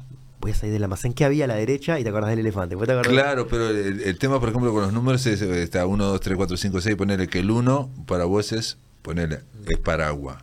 El 2 para vos es, este, no sé, astronauta. Claro, tenés El astronauta tres- con paraguas. Entonces después agarrás, decís, pato mm, agarra Con para- paraguas claro, y va astronauta y no sé qué. Los ves como imágenes. Entonces, ¿no? Que- entonces cuando decís, después lo, lo de descifrar, lo de nada lo de lo, lo- lo- ¿no? lo, sí, lo sí, traducís. sí. Eh, Lo ves en imagen, haces al Claro, revés que lo que exacto, lo decíamos ves en hoy. imagen, exacto. Lo haces al revés. ¿Te acordás las imágenes para llegar a, la- a Exacto, palabras? Es así, es así, aparentemente es así. Bueno, y si querés contarme un poco de cómo llegaste al periodismo, porque también es otra faceta grande Sí, tuya. pero an- antes te quería contar Ah, digo, eh, un- un- cómo eh, demoré tanto para llegar a la literatura, es increíble, o sea, estuve... Claro, siendo tanto de ayer y tratando de... No, pero en la previa, yo, yo seguía haciendo cuentos y los mandaba a, a concursos y salía mención y eso a veces salía publicado, pero estamos hablando de, yo que sé, en el año, por decir un nombre, en el 89. O sea, Seguramente publicaba- Era 89, publicando dos o tres cuentos y después dejaba de escribir, después Mm. volvía, después dejaba. Era algo como que yo quería hacer periodismo, así que quería hacer comunicación audiovisual, quería hacer y por cierta cosa de la vida y entrabas y Yo quería salías. hacer cine. Y, y Abandonabas tu, tu, tu, tu camino. Sí, vamos de- a decir. sí, abandonaba. Sí, de acuerdo. Lo abandonaba. Bueno, qué bueno que, que pudiste seguir y que lo, que lo encontraste. y que Lo, reencontré, sí, con, bueno, fue con Elena Corbellini, ahí no sé qué, no sé cuánto, y después con Lebrero, y después este, también estuve en el taller de Mario Delgado Paraín, también, este, poco, pero estuve. Y, y después se fueron dando las cosas, se fueron dando las cosas. Yo no sé si, si en el 2004 muere Lebrero y en el 2005 publico mi primer libro de, de cuentos, ¿no? Y ahora ya voy por el número 10, digamos, del libro, que está, está bien. Tenías miedo que te lo... Sí, yo lo pensaba, vos sabés que lo pensaba, porque ¿qué pasa? Yo publiqué el primer libro de cuentos, que lo autofinancié, digamos, y ese libro de cuentos, que tiene 13 cuentos, fue editado no una, sino dos veces como mínimo por Lebrero, en persona. O sea, lo- el tipo me hizo toda una pasada, después me hizo la segunda pasada, me dijo, tenés que seguir bajando acá. O sea, lo hizo tipo en plan, esto va Pro, a salir. pro. realmente. Y yo, con el peso que tenía Lebrero, lo publico el libro y no digo nada que se fue editado por Lebrero. ¿Me explico? Nada. Se Claro, que podrías haber puesto ese- en algo ahí, Sí, prefacio, no claro, sé cómo. claro. claro. La Revolución Postergada se llamaba y otras infancias y otras infamias. ¿Viste? Otras ¿Cuál? infancias. Ay, buenísimo. Es un acto Oh, fallido. tenemos ¿Dónde está el psicoanalista? Ah, la Revolución Postergada y otras infancias, dije yo. Y era infamias. Y otras de tu propio título. Ya, buenísimo. buenísimo. Bueno, el último libro que fuimos el otro día al. ¿Cómo se dice? A la vernizaje. A la presen- presentación, sí, a la presentación. A la Ahí estuvo presentación. Mario Delgado Paraín, estuvo Andrea Arismendi, estuvo, bueno, salió muy estuvo. lindo, sí, sí. Se Corto, 40 minutos. eh, que nos echaron. Sí, estuvo muy bien, estuvo bien, estuvo muy bien. Se Para- llama Un lagarto se desprende de la cola, se llama. Un, lugar- un lagarto se desprende de la cola y lo que dice el narrador es que la memoria es como un lagarto que se desprende de la cola para tener otra oportunidad, ¿no? O sea, se está desprendiendo ¿Sabes de algo Ah, para... Pensé que tenía que ver con desprender este 5% de lo que hablábamos, ¿no? De esa- dejar atrás estas creencias tan duras o no sé. Ah, puede ser, sí. Puede y algo largo, o, de los miedos. Sí, sí, puede ser, puede ser, sí. De hecho, me pasó algo rarísimo que es que la, lo llevé a la feria de Durazno, del libro de Durazno, y había un, en el público, que no eran muchos, eran 15 personas que estaban ahí, había un muchacho que era... mm, El loco es- estaba en todas las presentaciones, porque yo estuve después en otra, presenté a otra novela, digamos. Ah, y te seguía. No, el muchacho estaba ahí y tenía problemas, ¿viste? Esos burises que vos te das cuenta que se, se- se sacan los lentes y habla así, todo, todo muy complejo, ¿no? Pero después que terminó la presentación se acercó y me dijo, este lagarto se desprende de la cola, me dice, porque ese escritor, que es el narrador, digamos, este precisa sacarse los miedos para, para poder escribir. Espectacular. Yo, espectacular, digo yo, tener digo, una interpretación eh, muy válida y aparte que va agregando cosas a- Sí. a al libro. Sí. Y eso es como una especie de intuición de, de, de gurí este. Capaz ¿no? que, claro, hay algo de. Porque, no lo leyó, digamos, leyó, Sí, eh, digamos, sí, era la presentación, lo que yo había dicho en la presentación. Bueno, se ve que él es un buen- el título está bien puesto, vamos a decir. Sí, o él captó algo, captó algo y, y realmente fue... ¿Te lo spoileó? Y no, impresionante, ¿no? Porque el loco hizo una interpretación así. Para mí ese narrador fue Necesitaba. Tiene el miedo porque es un, se trata de un escritor que de 87 años que no No escribí. que no nunca publicó, nunca claro. publicó.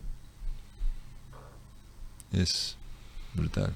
El lagarto se desprende la cola. No, a mí lo que me trae eso del lagarto se desprende la cola es la voluntad, en ese caso, del lagarto, por de- generalmente la idea del lagarto es que le desprenden cuando se lo quieren cazar. Esa es la, la- la- la- sí, la- la sí. maravilla de, Esa- la cola del lagarto. Eso es una cosa increíble que la naturaleza haya previsto que se pueda sacar como un acto porque, de defensa. porque, s- porque siempre perdía por ahí, siempre perdía por ahí, si no. Mi perro, Sherlock Holmes, no sé cómo caza lagarto. Pero hay otra gente que me dijo que los lagartos también se pueden desprender y que se después se autogeneran, digamos que ellos Se autogeneran. Se eso, se autogeneran. desprende la cola y se le vuelve a Sí, a sí, crecer. Impresionante. Sí, sí, pero quiero decir que se automutilan por Ah, no, determinadas eso- razones. no, no, digamos no que no, sé eso. Que no es solamente como un mecanismo de defensa, o sea que digamos el que vos lo título agarrás, sería literal también. un lagarto se desprende la cola por, porque está. Y tiene que ver con la imagen también de, A mí me parece que eso es más eh, la serpiente cambia la piel. Ah, ¿Entendés? eso. Esa es la serpiente que cambia la piel, es una, una Eh, cuestión más... norm- no es ella que se cambia la piel. Claro, Claro, No sé si es no sé si es primavera, verano y se desprende o si cambia porque Claro. Crece y tiene tanta edad y, o si la tiene media arruinada. Es una cuestión cíclica, ¿no? Y puede ser, yo no sé si los lagartos también no se No, me desprenden. parece que no, por eso, no. ¿No se sacan la- la- la no se piel? despre- me parece que los lagartos no se desprenden la cola. No, no. Parece sé. que no es lo Puede mismo. ser entonces que sea la, uno, las serpientes se desprende, se desprende la piel y los lagartos la cola como un... Igual yo... defensa. Estamos de acuerdo, la, la, la, la serpiente no es por defensa. O sea, no, No, es por defensa. No, no es por defensa. Es un- por una campo. cosa que es una cosa súper simbólica, ¿no? O sea, cíclica, que se saca. Sí, hay y, una y- y hay una, re- renovación.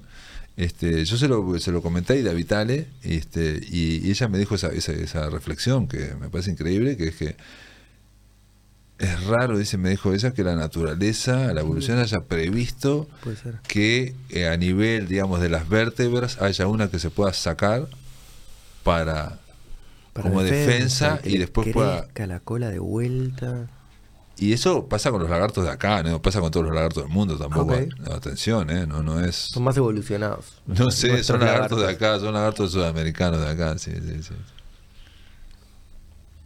Y estuvo buena así la, la presentación, la charla. Después fuimos a comer ahí, a tomar. A lo de Molina, a lo de a Molina. Con este señor.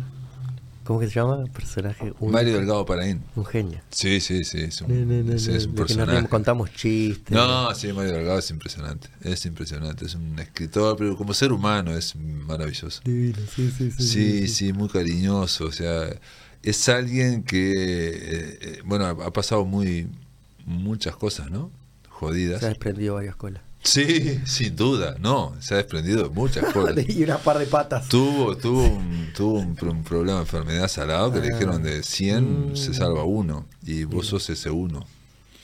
Le dijeron así, sí, sí, viaje. sí. Yo este, estuve cerca de él y lo que, lo que es increíble es que estaba escribiendo un libro y bueno, me pasaba los borradores, no sé qué, y, y es uno de los libros más alegres. El tipo, o sea, no, bueno, Re, re- Vos no pensás que ese tipo le estaban dando como en bolsa con la Mm. quimioterapia y estaba no sé qué, y, le, y le- le decían que no iba a vivir más de seis meses y que te Ah, quedan seis meses. Son esas. Y el tipo seguía escribiendo y luego me decía, no, no sé si me dan la fuerza para terminarlo, y no sé qué, no sé cuánto, y lo terminó. Y, ¿Qué libro ese está se publicado? llama, sí, sí, digamos, de- desde ese libro ha publicado como cuatro, ya, Ah, esto fue tres o cuatro. Esto fue, y habrá sido en el 2018, capaz.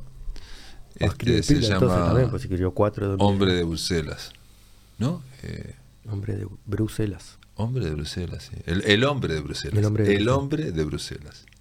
Sí, sí, sí. Está bueno ese. que- Está linda, está linda esa novela, me gusta. Te- aparte él te confía los, los borradores. Sí, digo, no, es- no, no hace solo conmigo, ¿no? Pero sí, tiene esa cuestión y que... Y, ¿Y te escuchaba los comentarios que le hacías de los borradores? O... es siempre, el 100%. Increíble. Yo creo que lo hace con mucha gente, con, lo hace con Bueno, así varios- llega algo más- Exacto, más y es esa idea de que, eh, De que que llega el texto gente. para mí es algo que está exterior a nosotros, que está fuera de nosotros. Mm. Por lo tanto, eso tiene que caminar lo mejor posible. Y si lo ven otros ojos, te van a dar para que eso camine Mejorar mejor. el motorcito. Y eso, claro. claro, obviamente tu ego se Mm, enoja y dice, sí, no, sí, porque yo lo sí. escribí, no, Ah, pero a no veces sé, una no, coma no no sé qué. peleas una coma Sí, exacto, final. no que una coma, cosas Sí, así. sí, sí. Es así, Sí, hasta una coma o tres puntos La pelea, suspensivos. no, porque yo la puse porque no sé qué.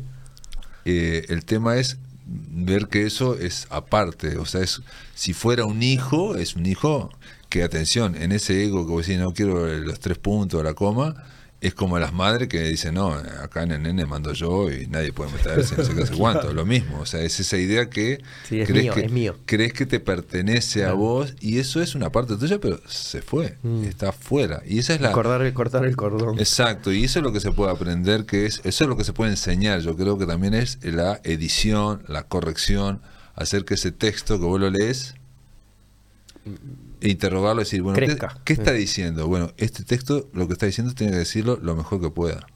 Pero ya salió de vos. Vos antes vos querías decir A, B, C y ahora está diciendo D. Claro. Y bueno, tiene que hacer la mejor D posible, que sea lo mejor posible. Y ahí, y yo creo que Mario Delgado lo tiene hiper claro eso, ¿me explico? Y por eso es que yo te digo que este le hago propuesta, no sé qué. Bueno, me pasó con hace otro libro que tenía un libro de cuentos. Ahora no sé por qué me estoy hablando de esto, pero eh, había un libro de cuentos donde aparecía yo en la radio, en un programa de radio. Hiciste la de, la de Cervantes. Sí, entonces lo que hice, digamos, como tenía que...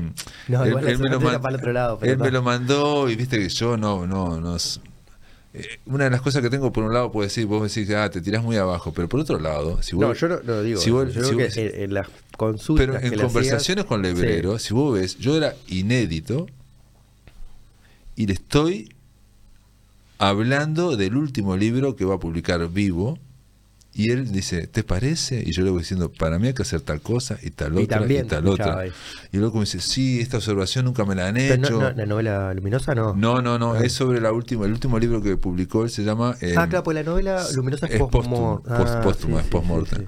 lo último que publicó se llama Salvador y los carros de fuego. Entonces me manda el cuento, que yo después descubrí, porque éramos varios alumnos en la vuelta de virtuales, que se lo había mandado a otros Mm. y a mí no me lo mandaba. Por eso, claro. Me dijo Ah. Ana Vidal, que es amiga y es escritora y que también... ganó- Demasiado en cuenta te tenía como para Es- mandártelo. él, Capaz ve- que él me- él "Andá lo dice, qué me dice exacto, este". le dice, "No, vos no sos de los que dicen amén a todo. Claro, claro, claro. Y entonces yo le digo, mira, me gustó tal cosa, está bárbaro, pero acá yo, este, no sé, yo pondría que este hombre que va a aparecer al final, hacer una anticipación. Y entonces le digo que es un San Pedro, ese tipo que aparece es Pedro, ese flamígero San Pedro, le digo yo. Y el tipo me escribe y dice, pa, dice, tenés razón, dice, a mí Tola Invernici me dijo eso de una novela, no sé qué, no sé cuánto, y ahora, y ahora también veo que me lo comí, esta observación tuya, no sé qué. Me dice, pero, y ahí me empezó a justificar, se empezó a justificar, pero yo no lo puedo cambiar porque bla, bla, bla. Entonces, el tipo Te, te escuchaba, escuchaba. había hecho toda su carrera como escritor, había escrito todo, estaba en el último libro. Y Bueno, me estaba dando pelota a mí, que yo le estaba diciendo que mm, para mí yo le y le pondría le cambiaría el nombre, no sé qué, y me dijo dice- y me dice el tipo, dice, bueno, yo el hombre capaz que se lo podía cambiar, pero no puedo anticiparlo porque no sé qué. Este que sea Ibernici, Entonces, decías. Te- eh, El Tola El Invernici. Ibernici está, está eh, varias partes de, de- en tu libro está. Sí, aparece, claro, Sí, aparece vida, mencionado. vida sí, sí, aparece varios. mencionado, claro. en- en Porque el, el Tola Invernici era un pintor y era el mentor del hebrero. Y de mu- muchos otros en otras artes. En también. otras Era artes, como sí, sí, sí, muy- sí, era un mentor de mucha gente. Muy maestro en eso de iluminar a la gente con lo que tiene adentro. Exacto. Decirle vos, vos tenés esto. Exacto, exacto. Esto es lo tuyo. Exacto. Seguí haciendo, tráeme dos Y copias. bueno, y al hebrero, que el hebrero quería ser fotógrafo, pintor, y le dijo, No. cuando leyó eso, dijo, te jodiste, sos escritor. Ah, exacto. Y bueno, te quiero decir que este me manda Mario Delgado a Paraín un cuento donde estoy yo como personaje en la radio, haciendo entrevista, aparte es muy gracioso el cuento, es el cuento está bueno, se llama Las arrugas de la existencia. Y trata de un poeta que está este en nada, de última, ínfima categoría, en una pensión en Buenos Aires, y el tipo se inspira como, se inspira cuando se pone a planchar. Entonces, por eso se llama las arrugas de la asistencia. Y en un momento eh, de escritura mm, que quiere escribir mucho y está en la pensión, y entonces empieza a planchar y empieza a planchar la camisa, Todo, los sí. pantalones y termina planchando las cortinas, Claro, ¿no? claro, empieza a para que venga, para para que le seguir, venga, claro. ¿no? Ahí está como las, las arrugas de la asistencia. Y yo agarré y le hice, y digo, obviamente eso iba a ser publicado, y agarré y le hice una serie de, de correcciones, igual, ¿viste? También, no sé si habría publicado un libro, digo, mira, a mí me parece que mejor con esto, ta, ta, ta. Pero digo, este loco no me da pelota porque A, no me pidió nada, B, tampoco tengo tanta confianza. Y cuando salió publicado el libro, yo lo quería poner en el blog, entonces, ah, tengo acá el, el original, no sé qué. entonces digo, está, voy a ver, voy a sacarle mis correcciones y voy a y me pongo a mirar el original, le había cambiado. era todo igual, o sea, el tipo había incluido Ah. todas las correcciones, todas lo que yo En le el que había hecho, salió. en el que salió. Impresionante. Por eso te quiero decir, es un tipo que sabe que El texto está afuera, que hay que respetar lo que quiere exacto. decir, Y lo mismo él que- es un orfebre de la corrección, entonces sabe eso y no le importa nada, digamos, ¿no? Sí. Creo que decía mucho eso también de que hay párrafos que más vale, si lo estás reescribiendo muchas veces, directamente que lo borres, una Sí, sí, sí, sí, en ese sentido. Entonces te quiero decir, yo mm, me ha pasado esa- esa- esas cosas, digamos, ¿no? De, de, de hablarle a, a tipos que son muy consolidados o a tipas que son súper hiper consolidadas y, y le hablo de che vos. Eso es algo que es una Sabés llegarle. o es una, no sé, es un delirio que yo tengo, pero está. bueno, pero, pero delirio. te quiero decir que estoy frente a tipos muy grosos, por eso te pensaba en Javier Cercas o, o lo que fuere, y este y les hablo. Pum, ta, ta, ta. Por eso te digo, si yo voy a la casa de Ida Vital y estoy como cuatro horas con Ida, o soy, que me considero que soy amigo de Circe Maya, o sea, eh, eh, el periodismo me ha dado muchas cosas de esas, y este y bueno, yo al final terminé mandándoles todos mis libros a Circe antes que de publicarlo, y ella los leía. ¿Y te, también te opinaba? Sí, claro que sí, opinaba, pero siempre decirse de todo para arriba, eso, o sea, pero no, no, yo no lo hacía para que me dijera todo para arriba, sino para que me diera este eh, el entusiasmo del lector, ¿me explico? El entusiasmo Sí, del que acá hay algo. Lo se Exacto, leer exacto. todo. Si ella me decía, mira Pablo, dice, lo leí de un tirón, toda una Eso noche. es un y ya está, es y, punto, y bueno, ya está. Y es irse a Maya. Es aparte un perso- una persona entrañable. ¿no? Y ahora sí, a eso decís que él te lo dio el periodismo, como que. Como que se- sentís que se. se complementan. Tus, tus estas facetas de escritor y de sí, sí, periodista. sí, puede ser, sí, sí, sí, sí. En, la, en la realidad se, com- se complementaron. El primer escritor que yo conocí era Benedetti, fue Benedetti. Y fue a través de que. No, no, no, lo periodismo. conocí, Ah, lo no. conocí porque yo vivía en Mallorca, en España, y este y Benedetti estaba también exiliado en Mallorca y, y nada, íbamos todos los uruguayos a hacer asados, yo era chico, no sé qué, y bueno, y fue el primer escritor que veo y, y lo vi con una súper humildad, o sea, o sea, totalmente modesto, hablando con todos. Y de hecho, después cuando fui periodista, cuando volví acá, hice Ciencia de la Comunicación, la primera entrevista para Ah, ¿lo presentarme a un semanario era... Con Benedetti. Sí, Mirá, qué y. Benedetti no quería, no quería porque en ese momento le estaban apedreando el rancho acá, estaban diciéndole que era un no sé qué, no sé cuánto, o sea, hubo toda un movi- una movida cultural Contra Benedetti. contra Benedetti que yo alucino ahora viéndola en perspectiva porque era eh, gente enojada, escritores enojados contra Benedetti. Estás arruinando la literatura, Sí, sí, que era el, el- digamos, el, digamos, lo- el pop. El pop por un lado y que era el, el- el- el- el mainstream, ¿no? Era el Ah, mainstream que sí, era sí, sí, lo canónico y no sé qué, y nosotros estamos afuera, no, no nos publica nadie, y vos sos no sé qué. Claro, claro, y le tiraron claro. con todo, y eso lo afectó muchísimo. Ahora, en un documental que salió, aparece que lo afectó muchísimo. A cualquier uruguayo, si hay Obvio. 10 tipos que te están tirando y están escribiendo cosas contra vos, a, tu- a cualquiera lo van a afectar. Sí. Y bueno, en esa en esa gritería me, este, le dije, bueno, pero es para mi debut periodístico. Y me dijo por teléfono, ay, si es tu debut. Hoy no bueno, puedo. bueno, dale. Y me dice, pero de eso no vamos a hablar nada, me dice, ¿no? Y no, no, hablamos de, De lo que vos quieras. de la- digamos, y ahí lo- hablamos de, en ese momento era, era en el año 89, a- antes del Pues referéndum. es como el, el bullying, ciberbullying y todo eso, dice que es bravísimo. Exacto, es, que es bravísimo, que a es veces así, ni siquiera conoces a la gente, Es capaz que es terrible boludo y te quedas en el un comentario que habla mal de vos en vez de leer. En el fondo lo que hicieron es bullying, aunque no sé qué, digamos, hay mucha gente que digamos cambió su posición, a otros no, pero yo conozco muchos escritores que, bueno, eh, hacían como militancia. O sea, vos imaginate, si una cosa es escribir contra Alejandro Grasso, pero otra si yo voy y escribo una cosa, le saco 50 fotocopias, voy a la presentación de Alejandro Grasso y me pongo en la, en la, en la- En la- puerta para repartir eso, hay una cuestión de militancia. hay, bueno, esas cosas Sí, pasaron. sí, sí, sí. Y yo no quiero decir que, me guste mucho todo Benedetti, yo en su momento lo leía, en otro momento se me cayó los libros de, de, la- de las manos, me pasó lo mismo con Galeano, este, pero reconozco que los tipos escribían, digo, es obvio. A Galeano también lo entrevisté y bueno, estuvo bien con él. Este, eso es, eh, y bueno, y este, está impresionante que puedas hacer esas entrevistas a escritores y que le hagas preguntas justamente que, que- que de, de un lugar donde vos sabés de qué estás hablando también. Bueno, no sé si sabía, pero, Nah, digamos, lo hacía como lector. Lo hacía como lector y, y digo, lo que pasa es que vas sin. No sé por qué razón yo no tenía miedo. Claro, no los ves así. No sé por qué razón. No sé por qué razón, porque también en un momento trabajé de cronista parlamentario, vos estás ahí con el Senado y no sé qué, y tenía que entrevistar a. No sé, y yo. Nada. O sea, sabía que. Capaz que estabas bien, o sea, estudiaste, ¿no? Viste, no, no- no- tenías tus herramientas. No solo eso. Yo creo que, supongo yo, o sea, viéndome a mí mismo así, creo que me sentía seguro en la parte cultural. ¿Qué habías leído?